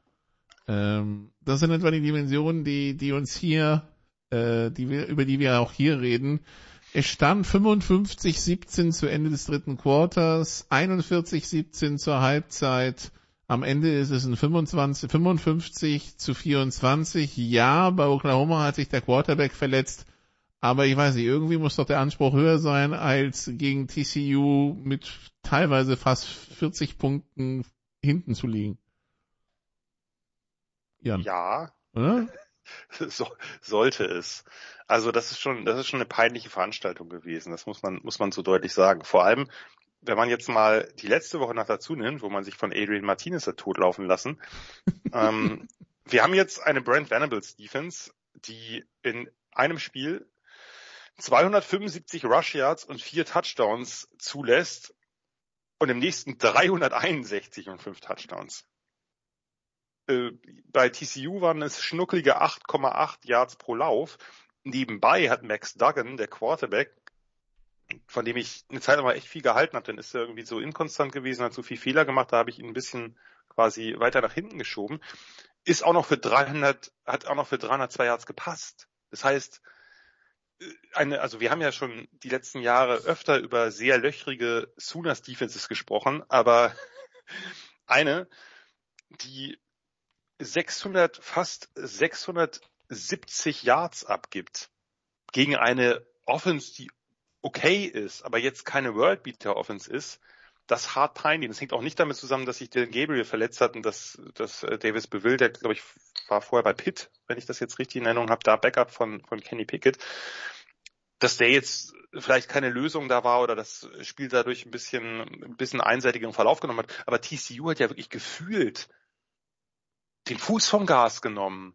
Und das ist ja schwierig, wenn du mit Lauf so gut wie willst da die Fuß vom Gas nehmen, kannst du ja nicht abknien. Irgendwie nicht das ganze vierte Viertel abknien. Aber äh, ja, das ist natürlich also wirklich sehr, sehr peinlich und das verschafft ihnen zu, dass die ja am Anfang keinen so schlechten Eindruck gemacht haben, auch in der Defense nicht.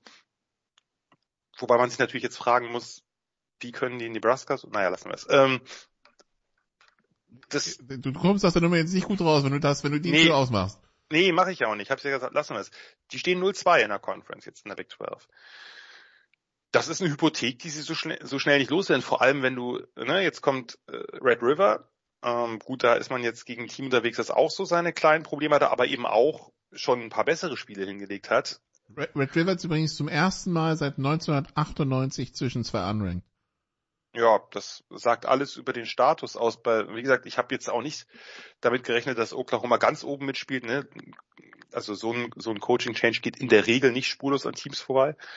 Aber dass die sich so schlecht präsentieren, gerade in der Defense, auch in der Offense, aber wie gesagt, das möchte ich vielleicht noch ein bisschen entschuldigen aufgrund der Quarterback-Verletzung. Bevel hat mir da, also bei, bei Pitt auch schon in den Situationen, wo er dann spielen musste, nicht so gut gefallen. Ähm, das, das ist schon, das ist schon ganz, ganz peinlich. Ne? Also das, äh, da war ja einfach kein Widerstand. Die konnten ja machen, was sie wollten. Äh, das kann man kaum erklären. Also fehlen mir die Worte und ich glaube, äh, man kann natürlich jetzt nicht, man muss jetzt natürlich dem Zeit geben, dem, dem Coaching-Staff. Ähm, und sah ja die Saison nicht alles falsch aus, aber die letzten beiden Spiele waren natürlich einfach katastrophal. Ja, und wenn irgendwer noch Hoffnung gehabt hätte, irgendwie nach dem Spiel gegen Kansas State Christian doch noch die Wende zu schaffen und es irgendwie mit einem überzeugenden Restprogramm irgendwie in die Playoffs zu schaffen, die Hoffnung ist, dürfte jetzt endgültig gestorben sein, weil ähm, es gibt sowas wie Quality Losses, es gibt aber auch Losses, die einfach deine Saison beenden und äh, so ein Season-Ending-Loss dürfte das gewesen sein, ne? Ja, wirkt auf jeden Fall so. Das wirkt auf jeden Fall so. Leute, vier Plays über 60 Yards, das muss man erstmal schaffen. Also also ja. abgeben, meine ich, nicht erzielen. Erzielen ist auch cool, aber zwei Runs und zwei Passes, ganz schiedlich, friedlich verteilt bei TCU. Hui. Ja, hui. Also Oklahoma äh, muss, äh, muss sich sammeln in der Besenkammer. Äh, ja. Wurde denn, Nikola, wurde denn eigentlich auch das Erbrochene vom äh, Rice schon? Oder ist das noch nicht dabei gewesen? Äh, nee, das lassen wir zur Seite. Okay. Äh, Kommt noch was diese Saison, ja? Wir werden noch ein Spiel haben, wo wir darüber berichten können. Bestimmt, bestimmt, bestimmt, bestimmt. Äh, dann, Minnesota hat Purdue zu Gast und verliert 10 zu 20, Christian. Äh, äh, also, diese Big Ten West haben wir schon vor ein paar Wochen ein bisschen zum Sorgenkind auserkoren. Wir müssen dazu sagen, also zu Wisconsin kommen wir gleich. Die sind letzter mit 0 und 2, sind aber nur ein Sieg hinter der restlichen kompletten Parade, die alle bei 1 und 1 parken, wo Northwestern dank des Sieges vor Nebraska die Conference, die, die Division anführt. Das ist fantastisch. Ja gut, für mich als Westerwälder ist 1 und 1 grundsätzlich eh immer eine sympathische Nummer, ne? Ähm, aber die wären uns ähm, noch sympathischer, wenn sie uns sponsern würden, Christian. Ja, der, der oh, oh. Ja, das, jetzt ist jetzt ist der Witz übrigens bei Jan angekommen. Es hat wirklich ein bisschen gedauert. Ja, weil er ähm, halt nicht bei 1 und 1 ist, deshalb, ja. Hätte wäre 1 und 1, lassen wir das. Ähm, äh, jetzt habe ich wieder, was war die Frage, liebe Freundinnen und Freunde? Wie, wie groß Big Ten ist West wie, 1 zu 1. Ach so, Big Ten West ähm, Chaos. Ja gut, also ganz ehrlich, für den Chaos-Athleten in mir ist es schon wieder gut. Ähm, das war halt schon wieder so eine Nummer, die ich nicht verstanden habe. Ähm, warum das dann in der Form auch so deutlich ausgegangen ist. Ähm, aber also was heißt deutlich ist halt, es war lange Zeit ein Spiel auf, auf engem Niveau und also deutlich ist halt auch vielleicht der falsche Begriff, aber nichtsdestoweniger ähm, ziehe ich da meinen Hut vor den Boilermakers. Das war ich weiß nicht, wer diese Division gewinnt so. I don't know. I don't know. Ich bin der einigermaßen sicheren Überzeugung, dass die Regeln es vorschreiben, dass einer dieser Division gewinnt. Das kann Und ich dann sagen. gegen den Sieger der East in, in die, im Big Ten Finale ran darf, ran 40 muss. Ich das weiß nicht, ob man sich rauskaufen kann, aber ja. Naja, Ja. Es, es, gilt das 3 zu 42 aus dem letzten Championship Game von Iowa gegen Michigan zu toppen. Ne? Also Ja. das ist jetzt nicht so ganz Deshalb einfach. schickt ihr gleich Northwestern ins Rennen, oder was? We try. We try. Ja, es ist ein bisschen unglücklich gewesen für Minnesota, finde ich, diese Niederlage. Aber ähm, und ich meine, äh, ne, dieses 20, also es waren es waren 13 zu 10 und dann wollten sie halt den Lauf stoppen, ähm, was sie die ganze, was sie das ganze Spiel über gut getan haben, aber das gibt's ja öfter. Ne? Dann willst du unbedingt, ähm, warum auch immer, gehst du volles Risiko und dann ist eine Lücke da und dann bricht der Running Back da durch und macht da irgendwie einen, einen riesen Lauf und im nächsten Play dann den Touchdown, dann war das Ding durch. Aber das war halt ein gutes, das war ein richtig gutes Defense-Spiel von beiden Defenses, insbesondere von den von den Secondaries. Das fand ich, äh, ich habe mir das noch mal angeguckt, wird morgen, nee, habe ich ja, genau, habe ich heute schon auf dem Blog gepostet. Ich äh, verwechsel jetzt meine Posts, die hier noch in der Pipeline liegen. Ähm, das war richtig, richtig stark von den Safeties, von den Cornerbacks auf beiden Seiten, insbesondere aber bei Minnesota, weil du hast halt bei Purdue diese, diese doch sehr prononcierte und kreative Passing Offense. Aiden O'Connell, der Quarterback, war ein bisschen angeschlagen, aber die haben den, die haben dem das eigentlich ziemlich gut genommen. Die haben die zu einer reinen Kurzpass-Offense mutieren lassen und sehr sicher getackelt und sind dadurch andauernd vom Feld gekommen und haben ihn halt auch zweimal intercepted durch ihre beiden sehr, sehr guten Safeties. Ich möchte hier ein äh, Lob an beide aussprechen. Ähm, ja, und dann am Ende war es halt ein Drive, äh, der, der Drive zum Field Goal, wo es ein längeres Passplay gab auf, auf Charlie Jones. Wir hatten ja über ihn schon ein paar Mal gesprochen, den Iowa Transfer, der plötzlich absurde Zahlen auflegt, seitdem er nicht mehr bei Iowa ist. Was äh, wenig überrascht, aber äh, in, der, in der Art und Weise dann doch schon ein bisschen äh, bisschen bemerkenswert ist. Den haben sie aber sonst auch super gut an die Kette gelegt. Also Minnesota muss sich ärgern. Die haben halt, äh, die haben halt ohne ihren Top Running Back Mo Ibrahim gespielt, der vorher die ganze Zeit alles in Grund und Boden gelaufen hat. Das haben seine Backups nicht hinbekommen, nicht mal ansatzweise. Sollte aber insofern keine Ausrede sein, weil Purdue irgendwie die halbe halbe Mannschaft gefehlt hat gefühlt äh, oder zumindest eine ganze Menge Schlüsselspieler. Von daher kann man das kann man das nicht so ganz ins Feld führen. Ich würde immer noch äh, trotz trotz dieses Spiels, ich würde wenn wenn Tanner Morgan vielleicht eine Interception weniger wirft, drei ist ein bisschen too much. Ich würde immer noch auf Minnesota setzen. Aktuell in der Big Ten West.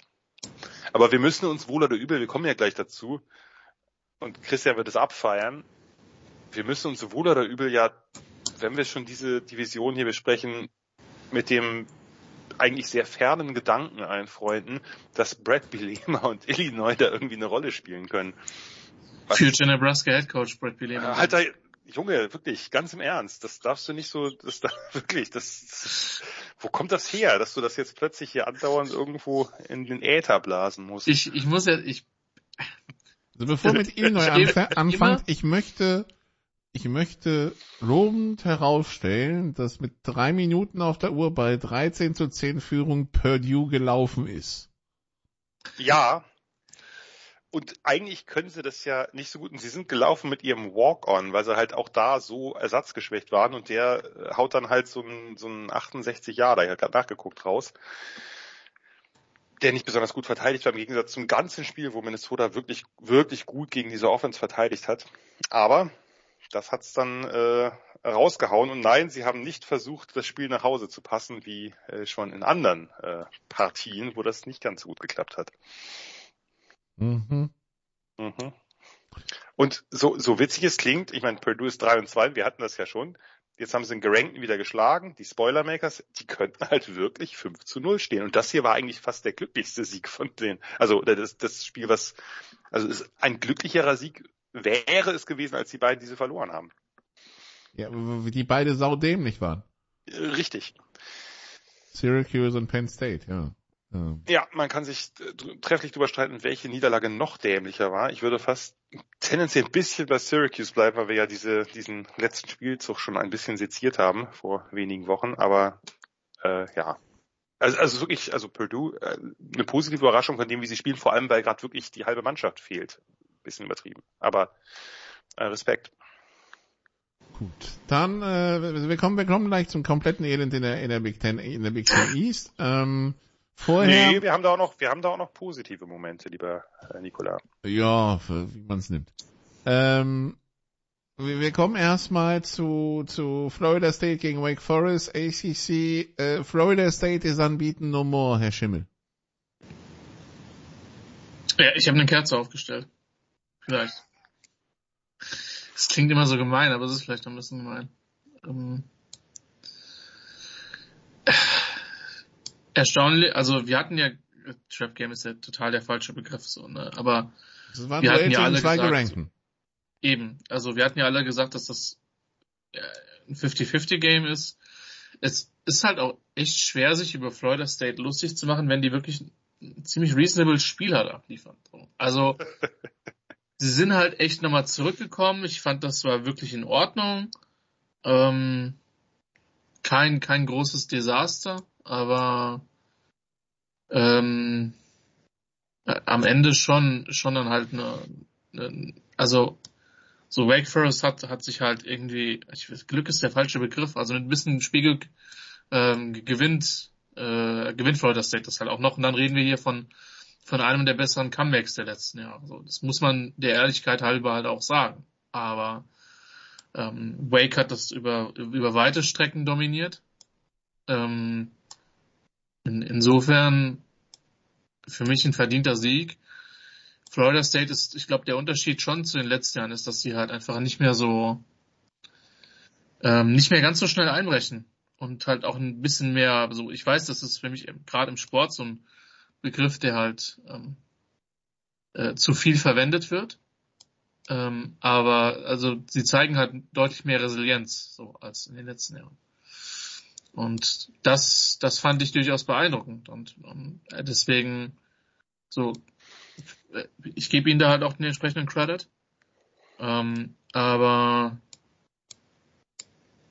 ähm, aber am Ende Wake Forest ist halt einfach auch keine schlechte Footballmannschaft. So, das ist haben ja auch in das ist halt, die waren lange Zeit also. die Lachnummer der, der ACC und, und jetzt sind sie es halt nicht mehr so. Gut für sie halt, ne?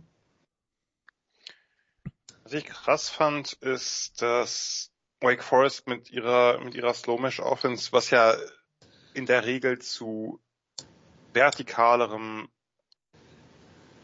RPO und Play-Action-Passing führt vor allem RPO-Passing, dass sie halt kaum lange Bälle angebracht haben, was ja sonst ihre Stärke ist mit Sam Hartman und den, und den großen Outside-Receivers, A.T. Perry und, und Green, sondern sie haben halt klein-klein spielen müssen und sie konnten zum ersten Mal seit längerem wieder gut laufen. Das heißt, Florida State hat versucht, die tiefen Bälle zu nehmen und sie haben Lösungen gefunden, anders zu gewinnen als auf ihre präferierte Weise.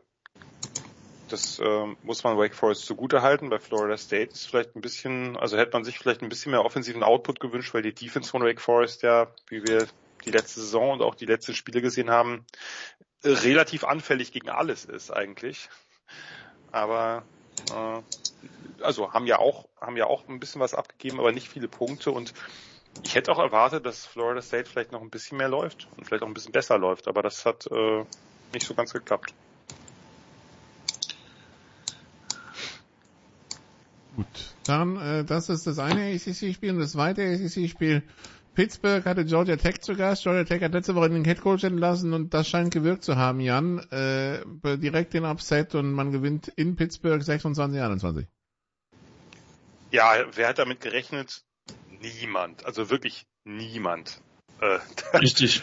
Das, das muss man mal so deutlich sagen. Das ist schon, auch wenn die, ich habe nochmal geguckt, der Spread war irgendwie nur 21,5 pro Pit quasi, nur. also mindestens nur in Anführungsstrichen. Für mich ist die Sensation fast nur. größer. Ja. Also das, ganz im Ernst, dass die, nachdem wie Georgia Tech aufgetreten ist, dann wird der Headcoach entlassen, Brand Key Interimscoach, ne, kann jetzt nicht irgendwie der größte Name und dann gewinnen die auswärts bei einem gerankten Team. Äh, bitte, also finde ich, finde ich total abstrus. Also wirklich die, die Überraschung des, des Wochenendes und vielleicht sogar eine der großen Überraschungen der Saison, trotz dieser diversen ähm, Mid-Major oder sogar FCS versus FBS äh, Siege. Da hat doch niemand mit gerechnet. Also wirklich niemand. Und das ist schon ja. ein bisschen, bisschen, bisschen peinlich für Pitt, weil das natürlich, ne, also eben auch ein ACC-Duell. Das heißt, du legst dich gegen ein Team, gegen das ich will die jetzt nicht, nicht irgendwie total abschreiben, gegen die, dass sich wahrscheinlich einfach sehr viele deiner Konkurrenten relativ locker durchsetzen, liegst du so ein Ei. Ja, äh, wirklich fe fehlen mir ein bisschen die Worte.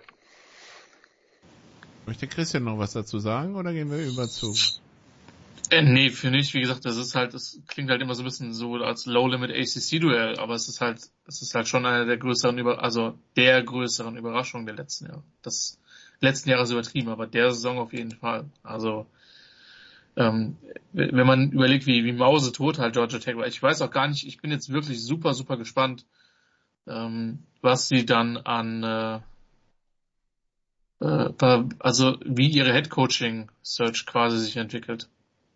Ähm, weil, also so, es, klar, man kann Richtung Coastal Carolina gehen, so zurück zur Option. Halt in einer anderen, in einem anderen Stil. Aber. Gegen Clemson ja. war es ja nicht besonders schön, aber ich meine, das 41-10 tut ihn noch ein bisschen unrecht, finde ich. Aber ja. Ja. Aber ganz im Ernst, dann, dann verlierst du gegen Ole Miss 0 zu 42, dann verlierst du gegen Mid-Major UCF auch deutlich 10 zu 27 wenn wir jetzt mal das, das FCS-Spiel rausnehmen, was auch nicht überdominant geführt wurde, äh, wie, wie kommt es zu diesem Spiel? Ich bin da nach wie vor relativ sprachlos, aber äh, so ist es halt.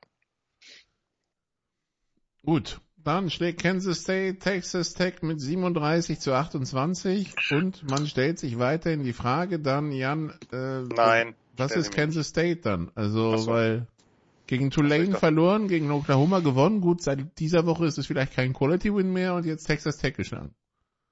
Ich stelle mir eine andere Frage. Was? Wie zur Hölle kann Adrian Martinez in einer neuen Umgebung so unglaublich auftreten als Runner, was jetzt keine ganz große Überraschung ist, aber gab es da vielleicht Scheme-Probleme bei seinem vorherigen Team, dass er das nicht ganz so ausnutzen konnte wie jetzt, wo er alles im Grund und Boden läuft? Aber das wäre wieder eine frostige Antwort und äh, die wollen wir heute. Los, Junge. Ich, was denn? Ja, du, du hast, man du muss aber auch dazu sagen, Martinez musste sich ein bisschen warm spielen bei Kansas State. Ich meine, South Dakota hat man gewonnen mit souverän 53 Passyards von Martinez. Nein, nein, nein dass der, dass der noch weniger wirft und, und also der hat ja bei bei den Huskers doch deutlich, wäre der deutlich passlastiger. Aber wenn du einen Quarterback hast, der ein so guter Runner ist, warum setzt, warum, warum designst du keine Plays für ihn? Und ich meine, guck dir an, was der gegen, jetzt gegen Texas Tech und auch was der letzte Woche gegen Oklahoma da rausgezaubert hat. Und äh, ja, äh, ich mache es jetzt einfach mal und gucke jetzt nach ihr müsst mit dieser ganz kleinen Verzögerung, die aber wirklich nur eine ganz kleine ist, leben. Weil der Coach mehr damit beschäftigt ist, Onside-Kicks mit elf Punkten Vorsprung zu spielen. Ähm, die, letztes Jahr hat Adrian Martinez bei 133 Läufen eine, einen 3,9er Schnitt. Da waren natürlich diese ganzen Sacks dabei, weil die O-Line der Huskers nicht gut ist. Aber jetzt ist es ein 6,5er Schnitt. Und äh, ja, ich habe nicht so viele solche spektakulären Runs von ihm gesehen. Die hat er immer mal wieder drin gehabt, aber das, was K-State da jetzt einfach, wie gesagt, man kann den mehr passen lassen. Ich würde den auch mehr passen lassen, aber wenn du halt eine Offense kreierst mit ihm und Hughes Vaughn, diesem kleinen, geilen Speedster, spektakulären Running Back, dann mach das halt, dann, dann hast, dann sagst du halt, na gut, dann, dann wird halt nicht so viel, dann geht's halt nicht so viel um, um die Receiving Yards, aber wir haben eine Offense, die unsere Identität ist und die wir komplett durchspielen, die offensichtlich ja eine ganze Menge Erfolg bringt. Aber wie gesagt, ich äh, habe aufgehört, mich zu wundern, äh, wie so oft nach Coaching, nach dem Ende einer Coaching-Ära kommen dann immer wieder neue Sachen ans Licht und die meisten sind nicht so gut, das ist normal, aber ich gönne es Adrian Martinez von Herz, das ist ein super Typ. äh, einer meiner absolut favorisierten Husker Quarterbacks ever, obwohl er jetzt nicht lange nicht bei den Besten war. Trotzdem muss ich mir diese Frage stellen, warum der im Laufspiel so auftritt.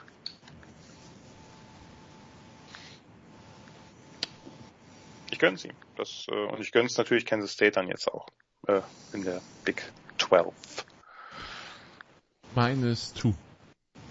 Nein, Cell ist nicht da. Wir fangen gar nicht mit solchen Spirenzchen hier an. Gut, dann ein weiterer Verkehrsunfall, dieses Mal in der Big Ten. Christian, Wisconsin hatte Illinois zu Gast. Wisconsin hatte letzte Woche schon gegen Ohio State verloren. Da kann man verlieren, aber hat dabei so richtig nicht gut ausgesehen. Man hatte schon in Woche zwei gegen Washington State verloren. Jetzt kam Illinois mit Ex-Badgers Head Coach Brad Bilema. Ihr habt es schon angesprochen. Und äh, Illinois schubst einfach mal Wisconsin mit 34-10 vom Platz. Wisconsin zweimal in Führung gegangen, 7 zu 0 und 10 zu 7 und ab Anfang des zweiten Quarters war es dann vorbei. Äh, 27 Punkte von Illinois und äh, Wisconsin ist, steht jetzt also 2 und 3 insgesamt, 0 und 2 in der äh, Big Ten. Und äh, wie du schon eingangs gesagt hast, es hatte einen Coaching-Change zur Folge. Paul Christ ist raus, bekommt 11 Millionen Abfindung und äh, Jim Leonard, der ähm, Defense Coordinator, übernimmt interimsweise, aber das ist natürlich keine Saison, wie Wisconsin sich das vorstellt. Es stehen nur zwei deutliche Siege gegen Illinois State und New Mexico State zu Buche. Das ist halt auch nicht der Anspruch. Ja, vor allen Dingen, es gab halt nie oder selten einen Moment, wo dieses Interim-Tag halt so Interim in Gänsefüßen ist wie bei Jim Leonard. So. Den haben halt viele, glaube ich, schon als Head-Coaching-Kandidaten sehr, sehr früh gesehen. Für Nebraska? Und, ich glaube schon, dass der auch in der Debatte für Nebraska ist. So, das kann jetzt einmal dieser Move sein von wegen ähm, so ähm, wir, wir setzen jetzt selber den Head Coach auf den, auf den Sessel, äh, dass das kein anderer macht quasi. Ah, das hat, das hat auch Temper vor ein paar Jahren gemacht. Das ist auch, Was war das mit Cutter? Ja, mit Cutter, ne? Genau. Ähm, das, das war halt so die, die Nummer, ja. Ah, aber ähm, ich, ich, also, boah, ich, sorry Jan, dass ich den jetzt bringe, gell, aber so wehe dem, der unzufrieden ist, wenn er regelmäßig neun Spiele gewinnt. Ja. Ich kann davon Lied singen. Eben, das ist der, das ist der Punkt dahinter. Und ähm, ja, also ganz ehrlich, ich würde mich jetzt schon als einen Beobachter des College Footballs äh, bewerten. Ich weiß jetzt nicht, wie es Jan geht, der das Ganze noch viel näher verfolgt. Für mich kam das außen nichts. Also er, er war, ich hatte ihn auf keiner Hot Seat Liste vor der Saison gesehen und Bilanz 67, 26, drei Big Ten West Division Title, sechs Bowl-Siege, include, also davon Cotton und Orange und äh, ja, äh, ich habe das Gefühl, also wenn ich die Reaktion so, äh, wann war das, Sonntagnacht gesehen habe, das kam bisschen aus dem Nix, zumal das irgendwie die Ankündigung gerade geschah, als die Packers in der Overtime gegen die Packers waren, äh, die, die gegen die Patriots waren. Äh, und äh, sagen wir so, Wisconsin Media wahrscheinlich andere Interessen hatte, als was gerade in Madison auf dem Campus passiert. Ja, also man muss vielleicht, wir, wir müssen vielleicht das, das trennen. Ich habe einen gestern, nee, heute Morgen habe ich das gemacht, einen längeren Blogartikel online gestellt, wo ich diese Disku Diskussion auch nochmal versuche einzuordnen. Ob mir das gelungen ist, weiß ich nicht. Das eine ist, dieses Spiel ist natürlich eine Katastrophe gewesen aus den Gründen, die ihr gerade schon genannt habt. Es ist auch noch gegen den Ex-Coach. Brad Bilema, der mit quasi mit den Methoden der Badgers, Trenches, Run Game, harte Defense, auch ne, seine 3-4 Defense, das alles alles da, wie es sein soll, die Badgers quasi in ungeschwitzten Boden rammt. Und zwar so im Boden rammt, wie das, wie das lange niemand getan hat mehr. Vor allem in den Kerndisziplinen. Wisconsin Rushing. 24 Läufe für zwei Yards. Gut, da sind die Sacks dabei, aber selbst wenn man die rausnimmt, Braylon Allen, der Star Running Back, acht Läufe für zwei Yards. Das, das ist natürlich vollkommen inakzeptabel für Wisconsin. Das passiert das heißt auch, auch, wie so ein Tag gelaufen ist, ne? Ja. Ja, aber das, das, passiert ihm nie. Das, genau. das passiert ihm nicht gegen Ohio State. Das passiert ihm wirklich nie. Und der hat ihn einfach, der hat die einfach mit wirklich auch einer sehr, sehr guten Line. Ich habe mich da in zwei zwei D-Liner in dieser Dreierline ein bisschen verguckt, vor allem in einen, Jerson Newton. Äh, vielleicht kommt der irgendwann mal ganz groß raus, aber das, der ist mir schon im Sommer aufgefallen, als ich die Preview geschrieben habe. Das ist, das darf nicht passieren, natürlich, dass die Badgers in ihren Kerndisziplinen von ihrem Ex-Coach so dominiert werden. Ich hatte das ein bisschen mehr kommen sehen, nicht weil ich es ansatzweise gut finde, das da kommen wir gleich zu, weil ich irgendwie, ich habe ein paar Diskussionen bei Twitter gefunden, die ich erst nicht einordnen konnte, ähm, die letzten Wochen, dass sie immer mehr unzufrieden mit Paul Christ waren und dass sie, ähm, wie soll ich sagen, es gab dann auch, glaube ich, in, in diesem Mailback von, ich weiß nicht, ob es von Chris Vanini oder von irgendwem anders, von Vanini macht ja vor allem die mit Majors, aber bei irgendwem bei The Athletic kam diese Diskussion auf und der meinte auch, ja, es gibt da offensichtlich Diskussionen, aber er findet sie auch vollkommen Hanebüchen. Nun ist klar, das Ding ist, Jim Leonard äh, wartet quasi und hat jetzt äh, letztes Jahr überraschend keinen Headcoach-Posten bekommen. Vielleicht hat man ihm da auch was versprochen, aber der Zeitpunkt wirkt ja jetzt, also das hätte man ja auch nach der Saison machen können, der wirkt jetzt für mich zumindest nicht so, als ob es nur mit Jim Leonard zu tun hat. Das, wie gesagt, das Spiel war, das Spiel war vollkommen äh, grotesk und wirklich schlimm.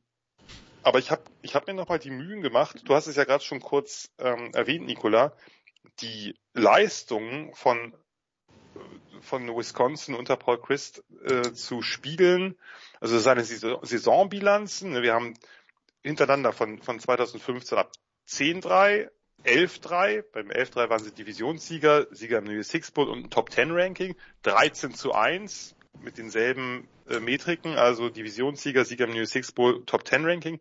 8 zu 5, 10 zu 4, nochmal Divisionssieger sind sie am Ende, glaube ich, äh, an 11 gerankt worden, 4 zu 3 und 9 zu 4. Also wirklich eine sehr, sehr gute Bilanz und das Gleiche. Und dann gucken wir uns die Recruiting-Klassen an und sehen, da ist eine einzige in den Top 20, da sind zwei weitere in den Top 30, da sind zwei weitere in den Top 40 und drei nur in den Top 50. Also in den 40. Aber war, war das hier wichtig? Nein, naja, du sagst, du hast doch recht, Christian, dass man sagen muss, äh, ich meine nicht, dass er schlecht rekrutiert hat. Ich meine nur in Wisconsin ist doch nie gut rekrutiert worden. Auch unter, unter Barry ja, Alvarez nicht, äh, unter Bilema nicht, unter Gary Anderson in der kurzen Zeit. Er hat das quasi noch ein bisschen verbessert, sogar das Recruiting im Durchschnitt. Ich habe extra nachgeguckt. Aber er hat das Recruiting massiv outperformed. Massiv. Ja weil die sind ja andauernd gerankt gewesen, aber eine einzige, von all diesen Recruiting-Klassen war eine einzige in Top 25. Das heißt, ne, der hat mit wenig Talent, das ist bei Wisconsin halt der Wisconsin Way, man sucht nach speziellen Spielern, das ist natürlich, ne, die müssen nicht immer hoch gerankt sein, die müssen einfach sehr, sehr stärker noch Scheme-fit sein. Nach denen sucht man, die baut man auf, gerade die O-Liner aus dem Start, die dann oft erstmal Redshirt und dann zwei Jahre eben auf der, äh, auf der Bank oder das Backup sitzen, bis sie dann, bis sie dann starten. Gibt immer mal Ausnahmen wie Ramcheck oder so, aber in der Regel ist es so. Und das, äh, von daher, wie gesagt, ich, ich kann die Kritik an der Saison verstehen, weil ich auch viel, mit viel, viel mehr gerechnet hatte. Ich hatte die wirklich relativ hoch. Ähm, da, da kann man noch enttäuscht sein, aber ist das nicht ein Schnellschuss? Ich finde, man hätte Chris die Möglichkeit geben müssen, in dieser Saison das Schiff wieder auf Kurs zu bringen, weil der hat ja nun bewiesen, auch letzte Saison haben die sind die ja schlecht gestartet, da haben sie sich am Anfang zwei Klatschen abgeholt gegen Notre Dame und ich weiß nicht mehr gegen wen noch und haben dann aber eine Siegesserie gestartet. Gut, sie haben dieses das, das letzte Spiel um die um die Axt verloren gegen Minnesota, was ihnen dann eben die die Teilnahme am Championship Game versaut hat. Das kann passieren, das ist blöd, aber passiert halt. Andere Teams in diesen Regionen, in diesen sozusagen überdurchschnittlich bis guten oder eigentlich guten, vielleicht manchmal sogar sehr guten Teams verlieren auch Spiele, wenn wir jetzt nicht bei den Blue Bloods sind. Penn State, Notre Dame und Michigan waren die drei Niederlagen zu Beginn letztes Jahr. Okay. Genau, aber das äh, dann war aber war Michigan die die andere deutliche, ne? 17 äh, zu 38, ja. Genau, das war die andere deutliche. Genau. Das ich, ich verstehe es, wie gesagt, Jim, ich halte Jim Leonard für ein, für ein riesen Coaching-Talent. Ich bin total begeistert. Ich war als Spieler schon von ihm begeistert. Das ist einer meiner All-Time-Heroes und ich glaube, der kriegt das hin, das wieder gerade zu biegen. Nur ganz fair finde ich es nicht, ehrlich gesagt, so schnell die Reißleine zu ziehen bei einem Coach, der bewiesen hat über Jahre, dass er nicht mal hier nur eine Überraschungssaison gut spielt, sondern dass er mit einem Team, was halt, was halt vom Talent her da gar nicht hingehört, relativ weit oben anklopft. Von da, also wie gesagt, finde ich, finde ich, finde ich nicht ganz fair und wie gesagt, du hast es angesprochen, Christian. Ich habe das zweimal erlebt mit Frank Sodic und dann nochmal mit Bo Pellini, wo man dachte, neun Siege sind nicht genug deswegen muss ich die, diese jetzt Woche für Woche durch diese Scheiße durch. Ich muss das so deutlich sagen. Weil man zu gierig war, weil man nicht gesehen hat, naja, ist das nicht vielleicht eine gute Baseline, aus der kann man auch mal höher kommen? Und das hat ja Christoph bewiesen, eine 13 zu 1 Saison. Was ist denn das? das viel, viel besser geht's ja nicht, ne? Das ist ein bisschen das Kaiserslautern-Syndrom, ne? Äh, Sechster in der zweiten Liga ist nicht gut genug. Ja, nur ist man halt hier eher, also wie gesagt, der hat sie haben dreimal, waren die in diesen, in diesen sieben Jahren oder was es war, waren die unter den Top 11 Teams des Landes. Das ist halt, das ist halt wirklich, wirklich gut für, ein, für so ein Programm, was ja eben nicht die ganz große Strahlkraft hat, was eben nicht die ganz großen Recruiting Grounds vor der Tür hat. Ich kann die Kritik an dieser, an der Leistung und an der Saison total nachvollziehen, wie gesagt, aber ganz, äh, aber ich, das ist, ist ein Move, der kann ordentlich backfeiern, wenn man jetzt eben nicht jemanden wie Leonard in der Hinterhand hat, der, also wenn die jetzt ernsthaft, falls der jetzt noch zwei Spiele verlieren sollte, sich jemanden ganz Neues aussuchen, dann falle ich vom Glauben ab. Echt. Dann, und dann fällt Wisconsin dann runter wie so Richtung Rutgers oder wie? Keine Ahnung. Aber, aber das, was sie, das, diese Idee beruht ja auf Stabilität. Darum haben die ja nie Coaches groß ausgewechselt. Gary Anderson ist gegangen nach, nach zwei Jahren oder eineinhalb oder was es war. Aber ansonsten haben die ihre Coaches einfach Bilema ist dann nach, nach vielen Jahren gegangen, weil er dachte, ich probiere mal SEC, ist gnadenlos in die Hose gegangen. Aber ansonsten ist ja die Idee, seitdem Barry Alvarez dieses Programm aufgebaut hat, größtmöglich Kontinuität und wir spielen unseren Stiefel runter und Teams müssen sich auf uns einstellen, weil wir anders spielen als vielleicht der, der, der Großteil der heutigen Spread-Offenses. Und in der Defense genau dasselbe letztlich. Mit dieser krass massiven NFL-mäßigen Dreierline, die einfach alle O-Liner beschäftigt und dahinter wird dann, dahinter geht's dann ab. Gut, wir, wir werden sehen, aber ich, ich gehöre, also gerade im College Football, wenn du, wenn du ein erfolgreiches Programm hast, was erfolgreich läuft, dann wechsle ich den Head Coach nicht. Auch nicht, wenn es mal eine Krise gibt. Ja, vor allem wenn es so, also wenn es deutlich erfolgreich ist, ja klar. Ja, richtig. Von einem Programm, was jetzt nicht, wir reden ja wie ja, gesagt, die Frage ist, was ist der Anspruch in Wisconsin und was realistisch, genau, ja. Also wo ja, ist, für mich ist halt wo ist Wisconsin hinter in, in einer Liga, in einer in einer Conference, wo Ohio State, Michigan, Penn State, Michigan State mitspielen und vielleicht jetzt noch USC und äh, UCLA dazukommen, ja. Und guck dir die, die Bilanzen zwischendurch von Penn State oder Michigan oder Michigan State an.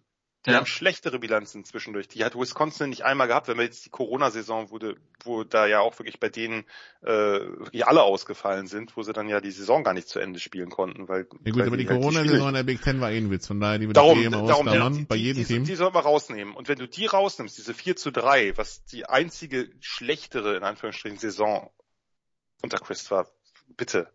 Also wovon, wovon reden wir? Das, das nächst schlechtere war, glaube ich, ein 8 zu 5.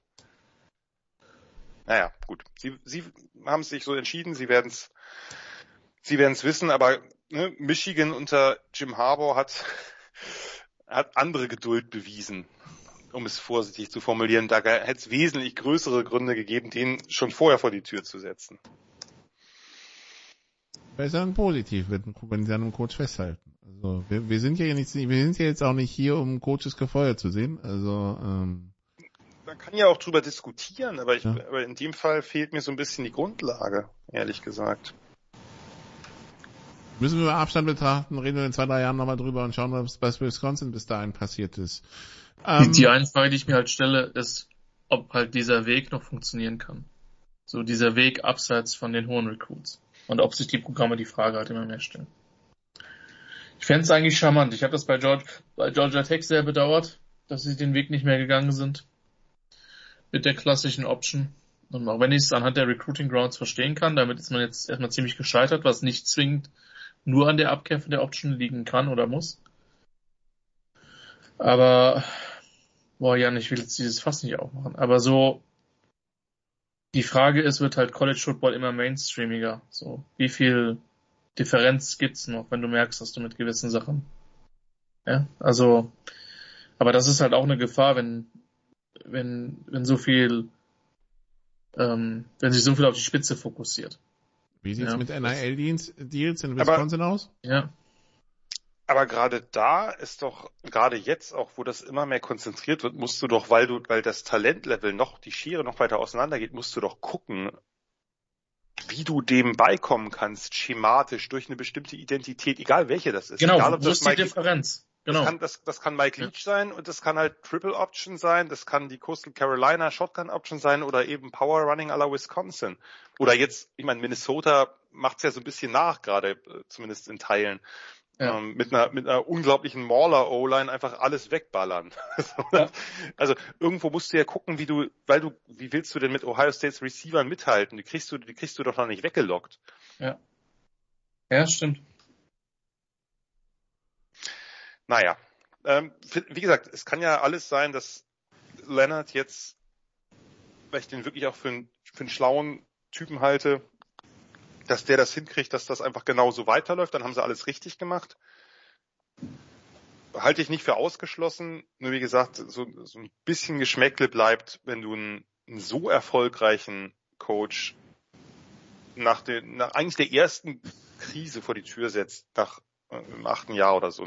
Das ist vielleicht ein bisschen seltsam. Ein Wort noch zu Illinois, Christian, oder gehen wir zu was anderem über? So, man muss Bilema halt nicht mögen und ich, nochmal, Jan hat ja auf den Tweet tatsächlich, den, den Punkt muss ich dir geben, Jan, so. Ähm, das wäre auch so eines der Hauptargumente so unter Bilema, so warum willst du nicht so, weil der seine eigene Mannschaft unter den Bus wirft. Ähm, und das in Situationen, wo es unverständlich ist. Ähm, Stichwort, Stichwort O-Line und ähm, die Kommentare waren das letztes oder vorletztes Jahr. Letztes, Letztes- das war jetzt letztes Jahr da. Trotzdem ist es halt so und das, also wie gesagt, man muss das nicht geil finden, aber Illinois war halt lange auch eine Lachnummer und da hat man Lavi Smith geholt und den großen Namen und also sagen wir es so, Lavi Lavi Smith war jetzt nicht viel schlechter als das, was vorher passiert ist, aber die, Ja. die, die Latte war halt schon niedrig so, ne? Also ähm, boah, weiß ich nicht, will ich Illinois als Big Ten Westsieger? Was ich will, ist egal, ja, aber Wen willst du denn, dann, wen willst du denn als Big, Big Ten West-Sieger? Wenn es nicht Illinois ist. Komm, wen sag ich will, es, sag es, komm, Christian, los. es kann ja nur Iowa sein. So. Mm. Nein, natürlich Nebraska. So, wenn ich's will, dann, dann Ne- Nebraska aus Sympathie zu Jan. Ähm, und weil einfach, wenn du so viel aufs Maul bekommen hast, deswegen Jets gegen Steelers so, das war halt so ein Moment, wo ich gesagt habe, auch wieder ein viel gut Moment für die Jets-Fans. Die haben so viel auf die Fresse bekommen. Genießt es. Ja, so. Ähm, war nicht perfekt, völlig egal. Aber ich- die, also Bilema, was man ihm halt nicht vorwerfen kann, ist, dass Bilema keine Identität hat in dem, was er, wie er sein Roster halt baut. Das kann dann halt schon mal reichen. Hätte ich damit gerechnet, dass sie so sehr Wisconsin wegprügeln? Nein! Nein, natürlich nicht. Zumal Wisconsin hier quasi in demselben Blueprint eigentlich unterwegs ist. Aber ich, wie gesagt, es fällt, also es ist halt auch ko kollektiv Käse, ob man jetzt ähm, das mag oder nicht mag, das nicht zu respektieren, was sie da auf den Platz bringen. Das ist halt einfach eine, eine Realität. Und da, da muss man schon den zwingend gegen gegen Indiana verlieren müssen. Nee, Ja. das ist das Ding. Die, die, haben noch eine größere Chance als Purdue, einfach 5 zu 0 zu stehen. Ja, Und ich meine, was er da als, als Defense gebaut hat, ist schon krass, oder? Also ich meine, in der kurzen Zeit. ja. Tatsache. Ja gut, aber er weiß halt auch, worauf es in der Big Ten ankommt, ne? Also. Ja, Hört ihr mich gerade? Ja. ja, nicht?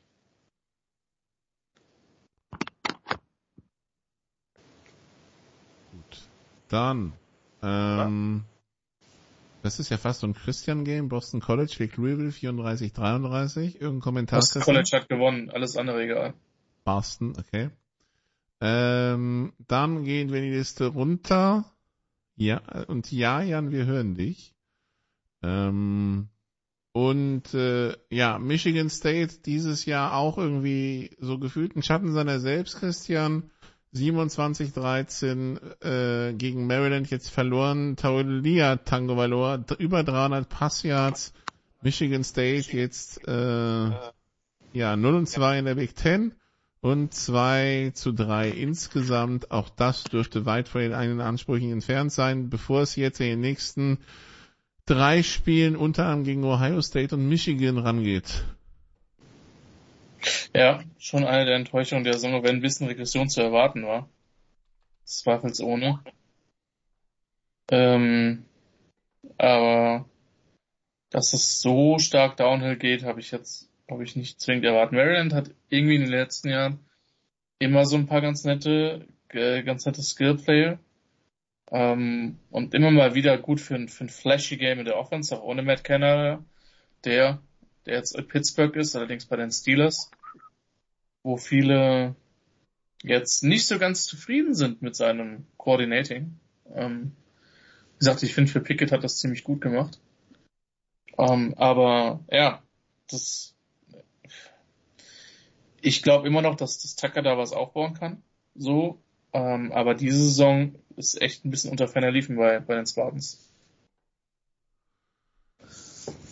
Ja, die Spartans ist also 0 und 2, äh, also schon weit hinten in der Conference, äh, also unabhängig vom Overall Record, ne? Also die, die Spartans ja. werden keinen großen Bull mehr erreichen, nee. aber 0 und 2 in der einen Conference heißt halt auch, man ist schon zwei Siege weg hinter Michigan, Ohio State und Penn State und kann vielleicht denen noch ein Bein stellen äh, und sie ärgern, aber äh, man, man spielt in der Big Ten höchstwahrscheinlich gar keine Rolle mehr dieses Jahr. Gut, dann gehen wir weiter die Liste runter und äh, ja, ähm, leider kann uns Jan anscheinend im Augenblick nicht hören, deshalb äh, gerade in dem Moment, wo wir über Nebraska-Sieg sprechen würden, ist echt schade.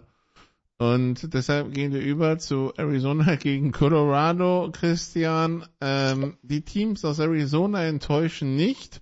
Nun ist es so, dass ein Team aus Arizona also gegen Colorado gespielt hat. Arizona ähm, Quarterback äh, Jaden Delora mit äh, 33 von 46, 484 Yards, 6 Touchdown-Pässen, 43, 22 gewinnt äh, Arizona und äh, Colorado nach einem 0-5-Start. 13-38 gegen TCU, 10-41 gegen Air Force, 7-49 gegen Minnesota, 17-45 gegen UCLA und jetzt also 20-43 gegen Arizona. Feuert Head Coach Carl Dorrell und weil kein Team ja wirklich unter 40 Punkten gehalten wurde, außer TCU bei 38, den DC Wilson gleich mit. Äh, katastrophaler Start für Colorado. Ja, äh, definitiv. Ähm, die waren schon letztes Jahr nicht besonders gut. Das ist also Hashtag ein Team, was den, was der Move aus der aus der Big 12 nicht gut getan hat, so Hindsight. Ähm, völlig, völlig krass, was da abgeht. Ähm, die hatten eins, zwei richtig gute Jahre, wo sie äh, wo sie so eine krasse Secondary hatten mit, mit Witherspoon unter anderem ähm, und Avusi ähm, und wo die Offense dann auch mal halbwegs funktioniert hat, aber ansonsten ist da echt viel Dürre da in, da, da bei den Buffaloes. Also in ich weiß auch nicht, Colorado. Was, hm? In Boulder, Colorado. Ja, ähm, das ist halt, ich weiß halt auch nicht, was, was das Programm da, also wie die, wie die Zukunft aussieht, weil im Moment sind sie halt echt so einer der Fußabtreter der Pac-12 und deswegen hat der Head Coaching Change mich jetzt nicht zwingend überrascht.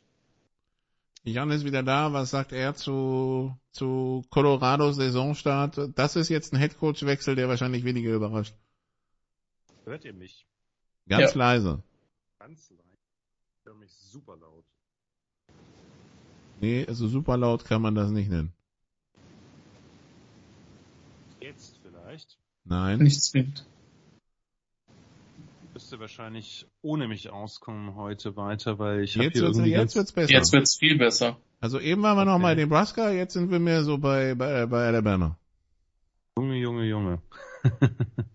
Aber jetzt geht's, ja? Du klingst doch anders. Ja, ich habe ein neues Mikro mir gerade geholt, weil mein Headset irgendwie die Grätsche gemacht hat, wie, während ich gerade über Illinois reden wollte und das ist irgendwie, glaube ich, mittendrin abgebrochen, mehr oder weniger. Äh, insofern tut's mir leid für die Hörerschaft. Nee, das war in der Tat wenig überraschend und hatte sich auch ein bisschen angedeutet und Colorado hat ja nun in den letzten Wochen bewiesen, dass da ungefähr gar nichts geht. Ja, wir hatten, du hast sie gerade angesprochen, die große Zeit mit äh, mit den ähm, mit mit den mit der mit der Secondary und mit unserem großen äh, mit unserer großen Schrotflinte Steven Montez, falls du dich noch an äh, so schlimm war die Schrotflinte auch nicht jetzt. Ja, du fandst ihn besser als die meisten. Ja, ich war ich und ich. nee, genau, also da da war es überfällig. Jetzt ist ja Mike Sanford äh, Interimscoach, der vorher bei unter anderem bei Minnesota OC war und mal kurz auch bei Western Kentucky Head Coach, hat mich nicht so vom Hocker gerissen. Da wird natürlich auch eine große Suche losgehen. Aber letztlich ist das ja eigentlich jetzt nicht das unattraktivste Programm, das gerade ein, ein, ein Coach sucht. Von daher glaube ich, die könnten sich schon, die müssen jetzt die Saison irgendwie überleben und wäre natürlich schön, wenn man zumindest ein Spiel gewinnt. Was schwer wird, wenn man gegen Arizona so eine Klatsche kriegt, aber gut, äh, anderes Thema. Aber ich denke, da, das, das muss jetzt keine Notlösung sein, die sie, die sie holen. Das ist eigentlich ein Programm, das durchaus auch ein bisschen Potenzial haben könnte. Aber erstmal ein Programm ohne Headcoach. Gut. Ähm, Ah, Und das Programm, ja, das hinter, hinten raus wird es ein bisschen schmerzhaft. Also der, der wer auch immer jetzt, äh, der hat jetzt drei Spiele, um sich einzugrufen, California, Oregon State und Arizona State. Und die letzten vier sind dann Oregon, USC, Washington und Utah. Herzlichen Glückwunsch. Kann aber auch gut sein, dass man da wirklich dann äh, ohne Sieg rausgeht. Äh, wäre nicht überraschend. Jan, ich, ich bin so fair und gebe dir die Chance. Gerade als wir über Nebraska reden wollten, hat sich dein Mikro verabschiedet. Ich weiß nicht, ob das Zufall ist oder nicht. Es war Illinois, es war bei Illinois. Ich bestehe darauf. Okay, aber ja, aber das nächste wäre dann Nebraska gewesen. Äh, die, die haben jetzt Indianer geschlagen, wobei Indianer sich auch gut durch die Saison gelackt hatte bisher. Ähm, ja, 35-21. Wie gesagt, man ist jetzt Zweiter in der Big Ten West. Ja, erster Sieg für Mickey Joseph und äh, ich habe mich wirklich sehr gefreut. Ich hab, äh, war dann doch viel, viel tiefer in dem Spiel drin, als ich vorher dachte und hab, äh, bin richtig mitgegangen und habe mich über einen äh, ja eigentlich souveränen Sieg gefreut, mit dem man spannender machte, als hätte sein müssen, weil man sich, weil man irgendwann äh, Indianer wieder ins Spiel ist. Ich muss euch eine Szene dennoch kurz präsentieren, einfach weil sie so absurd ist. Äh, Nebraska führt 7 zu 0 und ähm, das klingt jetzt erstmal nicht viel, ist auch nicht viel, aber sie hatten das Spiel komplett im Griff. Dann äh, gibt es einen Drive, wo Casey Thompson, der Quarterback, bei dritten und kurz den Ball zu lange hält, auch in der Tat zu lange hält und einen Sack kassiert, der nicht nötig war. Äh, Drive ist damit gestoppt. Er kommt an die Seitenlinie und muss sich von Mark Whipple, dem OC, richtig was anhören. Im nächsten Drive steht dann der Backup-Quarterback. Man muss dazu sagen, Casey Thompson ist wirklich überhaupt nicht das Problem gewesen diese Saison. Das lag an ganz anderen Spielern, aber nicht am Quarterback. Ähm, vor allem an der Defense, aber auch äh, an der O-Line und äh, an anderen äh, Units. Naja, jedenfalls äh, kaum ist Nebraska wieder auf dem Feld. Es steht immer noch 7 zu 0, wohlgemerkt. Äh, Indiana hat nichts mit dem Ball anfangen können. Entscheidet sich Whipple oder Joseph, aber wahrscheinlich der OC, ja, können wir mal den Backup-Quarterback bringen. Und der Backup-Quarterback, was macht er? Ungefähr beim ersten Dropback, nee, nicht nur ungefähr, sondern ich glaube wirklich beim ersten Dropback, äh, wird er gesackt, fummelt den Ball, Touchdown Indiana, 7 zu 7. Ich hätte den, ich hätte den Coach in der Luft zerrissen in dem Moment. Was, was, was Wir ist das hätten für gern eine... ein Bild von den Bissspuren in deiner Tischkante. Ja, es war eher so, dass ich irgendwas in den Screen werfen wollte, weil wie, wie kommt man, wie kommt man denn auf die Idee wegen, also ja, weil man einmal den Ball, wie gesagt, bei der inhaltlichen Kritik bin ich bei Whipple. Das war nicht sein bestes Play, aber wie kommt man auf die Idee, dann erstmal den Quarterback zu bestrafen, indem man ihn rausnimmt, einen total kalten Backup reinzuwerfen, der, wie gesagt, war auch das einzige Play, was dann, also nach dem Play war dann wieder äh, Casey Thompson drin. Oh, Junge, Leute, äh, wirklich, ähm, bisschen mit Augenmaß vielleicht solche Nummern bringen. Aber immerhin, ich kann das positiv, äh, jetzt kriege ich schon den Satz nicht hin, weil ich so begeistert und enthusiastisch bin. Ich kann was Positives über die Huskers Special Teams berichten. Denn sie haben in der Tat wirklich einen Punt geblockt und den auch sofort zum Touchdown zurückgetragen. Äh, ich saß etwas mit offenen, offenem Mund und noch offeneren Augen vor dem Fernseher und dachte, irgendwie. Das ist nicht mehr mein Nebraska. Nee, das, ich habe erst gedacht, hab, hat mir irgendwer Substanzen untergemischt oder so. Das kann ja nicht sein. Nee, war insgesamt, äh, war, ein, äh, war ein Spiel, was man noch viel, viel eher hätte eigentlich klarziehen müssen. War deutlich, äh, waren überlegen, haben in der zweiten Halbzeit in der, in der Defense nichts mehr zugelassen und haben halt mit Trey Palmer, dem, dem Receiver, den sie von LSU oder den Mickey Joseph von LSU mitgebracht hat, einen echten Gamechanger. Das ist, den muss man viel häufiger einsetzen. Den muss man für alles Mögliche einsetzen, weil der äh, als Returner mit seinem Speed bei tiefen Pässen, aber eben auch als echter Receiver underneath eine Riesengefahr ist. Ich wundere mich wirklich, wie man mit, mit solchen Spielern in der Offense, die man gerade hat, auch Anthony Grant, der, der Juco äh, Transfer Running Back, ist richtig, richtig gut, ähm, wie man, wie man da bei einigen, in einigen Spielen so zahnlos auftrat, aber vielleicht sollte ich mich das einfach nicht mehr fragen. Gut, dann eine Frage. Jetzt geht's, ganz kurz, jetzt ja? geht's natürlich darum, ganz oben anzugreifen, ne? ist ja klar. Äh, natürlich. Äh, über das Big Ten Championship Game äh, in die Playoffs. äh, das, äh, New Year Six Bowl muss drin sein, ganz klar. Mindestens. Äh, also Rose Bowl or Bust, ne? ich sag nichts mehr. Gut. Ähm, wenn wir schon hier über Coaches sprechen, wie wahrscheinlich seht ihr es an, Christ, also Christian, fangen wir vielleicht mal bei dir an, dass wir in naher Zukunft hier über einen neuen Headcoach bei Auburn sprechen? Es könnte halt ein sehr, sehr langer Running Gag werden. Ne? Ja, das heißt Running Gag, das ist halt. Es gab in der letzten Saison diese diese Vorwürfe. Dann hat Harson seinen Job gerettet und ich glaube halt auch, dass das Thema Recruiting da halt auch eine Rolle gespielt hat, weil er einfach nicht gut rekrutiert hat. Und der Talent Gap halt größer geworden ist. Und jetzt hat man eigentlich einen guten Saisonstart, relativ guten Saisonstart hingelegt. Das war jetzt nicht so katastrophal, ich finde. Auburn ist ist eine klassische Mannschaft, die, ähm, die definitiv Stolpersteinpotenzial liefert. Also Vielleicht nicht also zwingend wenn, für die wenn ich da mal einwerfen darf, also gegen Penn State ist man verprügelt worden, gegen Missouri gewinnt man, ich weiß nicht, ob das noch unter glücklich fällt oder Missouri einfach zu dumm war und gegen LSU verbläst man, äh, verbläst man 17 Punkte Vorsprung. Also hier ist das Ding. Die nächsten vier Spiele. At Georgia, at Ole Miss versus Arkansas, at Mississippi State. Versus Texas A&M wäre dann das fünfte Spiel. 1 und 4, vielleicht sogar 2 und 3. Und ich glaube, das reicht, oder Jan? Im Wechsel. Spätestens am Ende des Jahres. Wenn du Alabama nicht schlägst. Ich glaube, der ist eh weg. Okay. Also ich, ich kann mir nicht vorstellen, ich kann mir kein Szenario vorstellen, außer die gewinnen jetzt alles, aber es ist unwahrscheinlich. Das, das, weil ich glaube, es hat nicht nur, also auch letzte Saison hat es nicht nur was mit sportlich zu tun. Das, das, denn sonst gibst du jemandem mehr Zeit.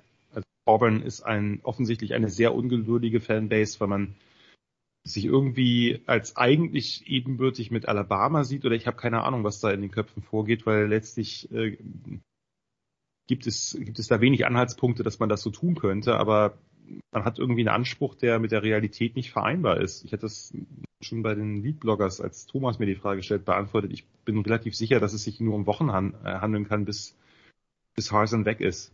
Also weil die Saison ist ja auch vorher das Spiel gegen San Jose State, da, da gewinnen sie mit Glück ähm, knapp gegen den Mid-Major.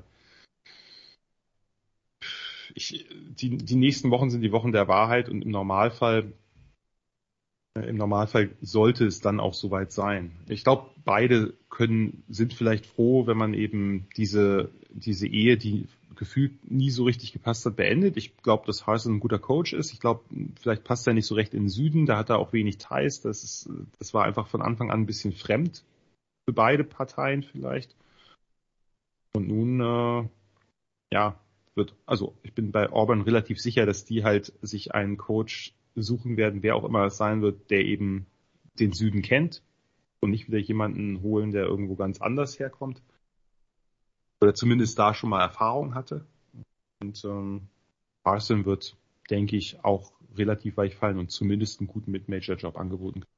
Und er hat ja gezeigt, dass er bei, also er hat ja einfach lange bei Boise State äh, nicht nur einfach von Chris Peterson profitiert oder so, sondern der hat da lange was eigenes aufgebaut und auch sehr erfolgreich aufgebaut. Das ist kein schlechter Coach. Nur das passt halt einfach gerade nicht. Gut. Dann Pause und Picking.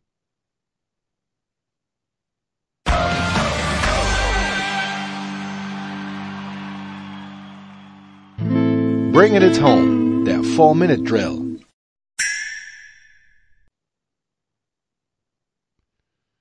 Teil 2 bei den Sofa Quarterbacks College Football. Wir schauen voraus auf Woche 5 und in der Nacht von Freitag auf Samstag, Christian, erwartet uns der Kracher Rutgers gegen Nebraska, Nebraska mit 3. Ähm, es spielt keine Rolle, wie ich picke, weil manchmal habe ich recht, manchmal habe ich nicht recht. Schwierig. Ja, komm, Rutgers gewinnt das mit 5 und ich hoffe, dass ich falsch liege. Dann hat Indiana Michigan zu Gast. Wir sind am Samstag um 18 Uhr, äh, Jan, äh, und Michigan ist Favorit mit 22. Ich bin bei solchen hohen Dingern normalerweise vorsichtig, aber was ich von beiden Teams gesehen habe, würde ich sagen, Michigan das deutlicher. Okay, dann die 4 und 0 Tennessee Volunteers, Christian, sind um 18 Uhr zu Gast bei den LSU Tigers, die bisher nur dieses Freakspiel gegen FSU verloren haben. Wir erinnern uns an das Ende. Tennessee Favorit mit drei. Es ist fast interessant, dass Tennessee der Favorit ist. Also sie sind für mich auch die bessere Footballmannschaft.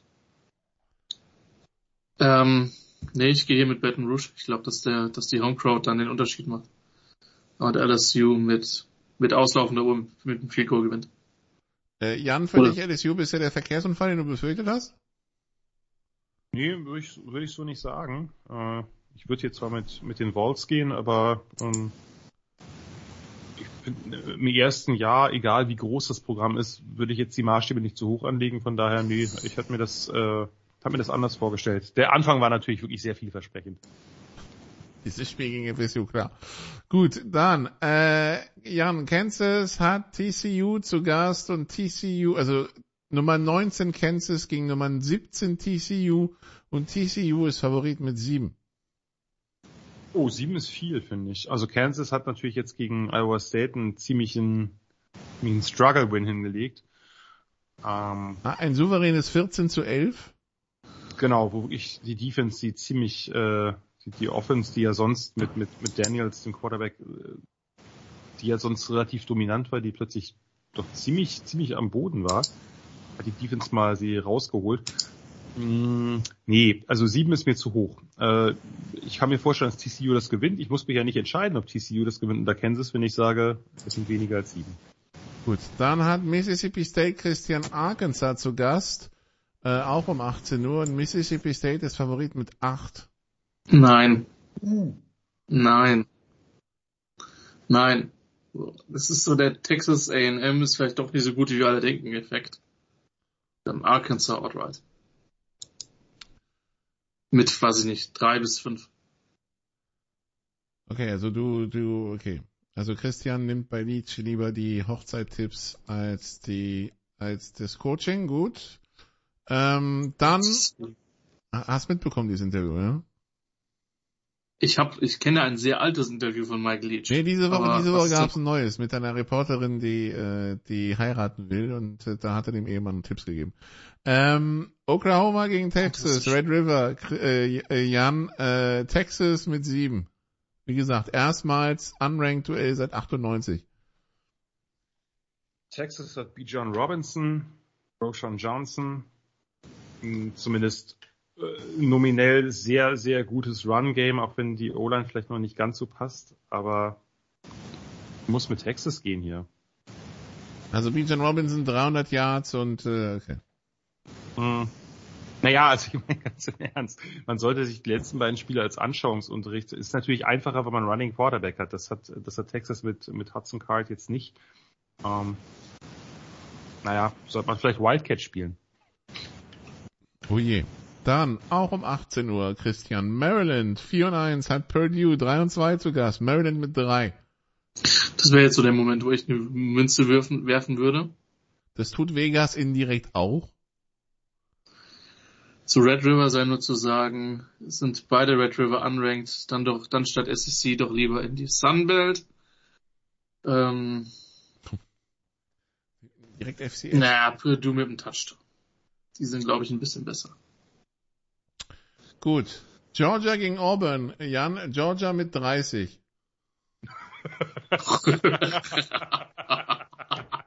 ah, klar, dass der kommt. Das, ja, ich, ich hatte mit viel gerechnet, aber nicht mit so viel. Finde ich, ziemlich gut. Ähm, na, 30 nehme ich nicht ganz mit. Also vier Touchdowns können ich mir vorstellen, aber ein paar Punkte, naja, eigentlich nicht, aber ach komm, ich gehe jetzt, ich gehe jetzt, ich nehme die Punkte. Wie heißt es? Nee, ich nehme nicht die Punkte. Egal. Ihr wisst, was ich meine. Weniger als 30. Gut. Dann nimmst du die Punkte. Dann nehme ich die Punkte. Oklahoma State gegen müde. Texas Tech, ja? Ja, Jan? Ja, ist, ich bin müde. Es ist, äh, wir haben jetzt doch eine ziemlich lange Aufnahmesession gemacht. Äh, Bei mir ist Ende Gelände, aber ich werde noch die letzten Tipps abgeben. Äh, Christian, Oklahoma State gegen Texas Tech. Oklahoma State mit 9,5.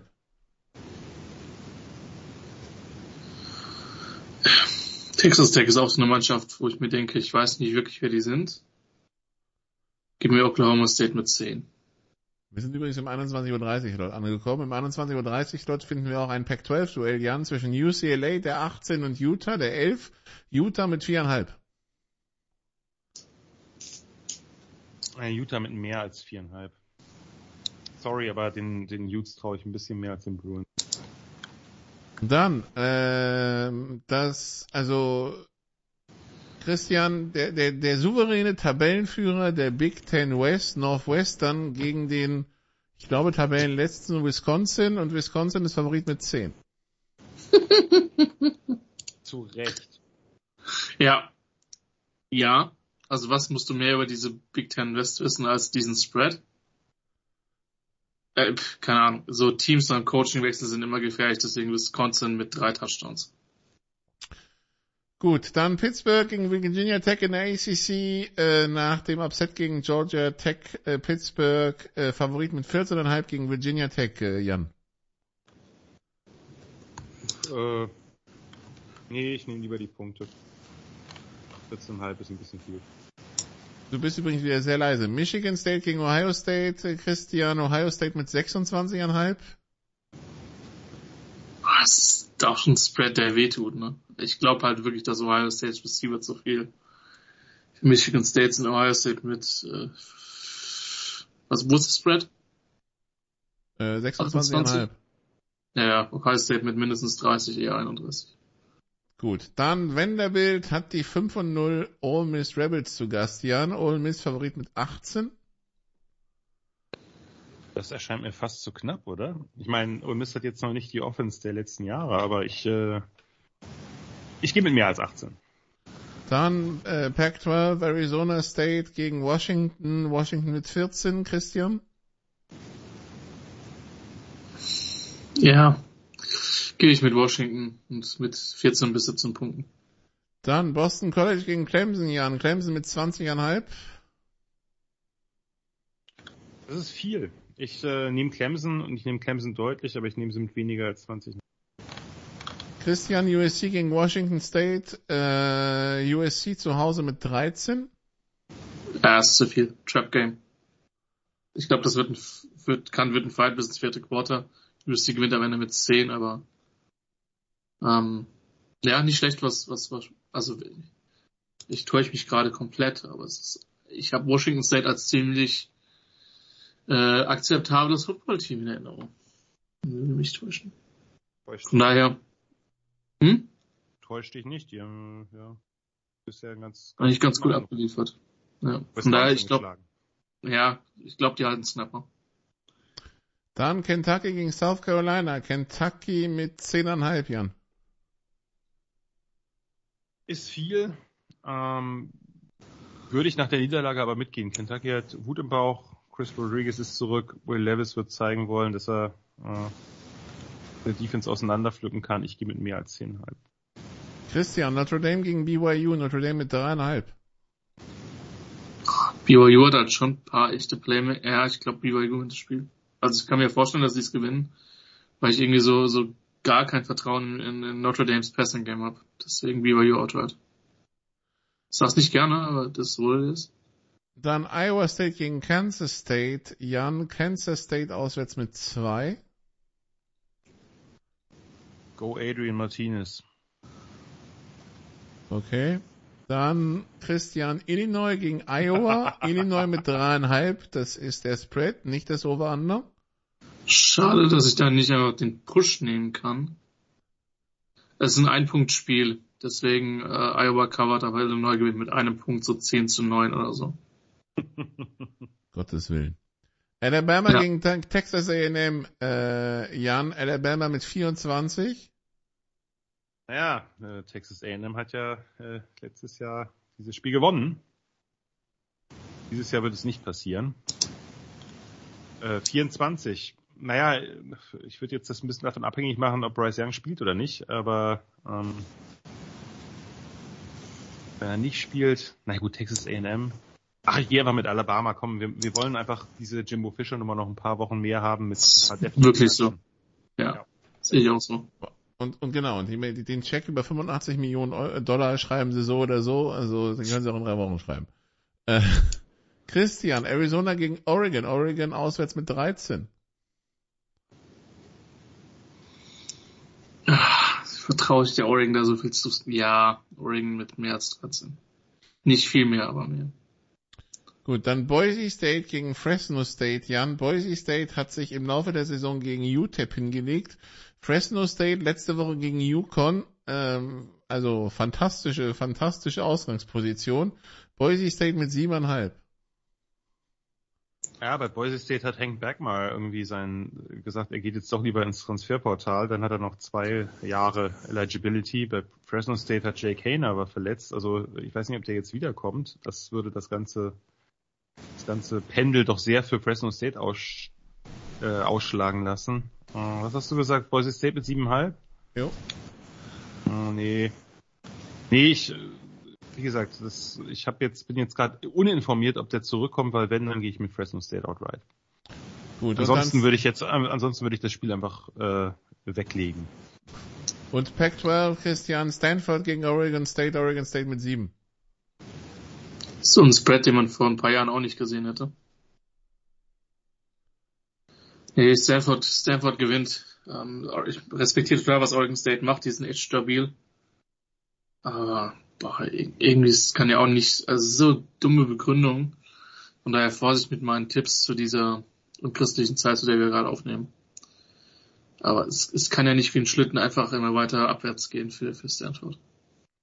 Wie sie beide weinen, weil es kurz nach zwölf ist. Neulich habe ich einen Podcast mit euch um vier Uhr morgens aufgenommen, was soll ich denn sagen? Äh, nachdem ich drei Stunden Wir- geschlafen hatte. Mann, Wir Mann, müssen die Mann. ganze Zeit sabbeln. Ähm, ja, musste ich, da musste ich bei dem Podcast zur GFL auch. Also, ähm, äh, nun, auf jeden Niemand. Fall. Ach, ist das. Für die, für die College Quarterbacks. College Football, Woche äh, fünf. Äh, bis nächste Woche werden wir sehen, wer äh, seinen Headcoach entlässt, wer sich ein neues Mikro kauft. Wink an den Herrn Wegwert. Und äh, ja, ähm, das war's für uns diese Woche. Ähm, Mehr Sport gibt's natürlich in der Big Show am Donnerstag bei Sportradio 360. Viel Spaß mit Football am Wochenende. Es gibt auch noch diesen German Bowl um 18 Uhr zwischen Potsdam und Schwäbisch Hall. Da können wir aber nicht sagen, wo der übertragen wird. Von daher einfach mal gucken, ob sie irgendwas finden. Und äh, ja, das war's von uns. Äh, bis zum nächsten Mal. Ciao. You did what you had to do and you won the game.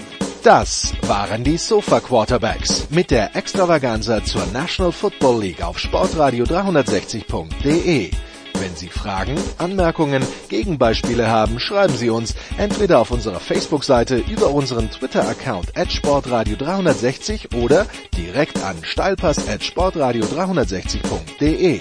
Great job, guys. Und versäumen Sie nicht unsere nächste Big Show. Jeden Donnerstag neu auf www.sportradio360.de. One day at a time. Keep getting better as a football team, and we'll see what happens.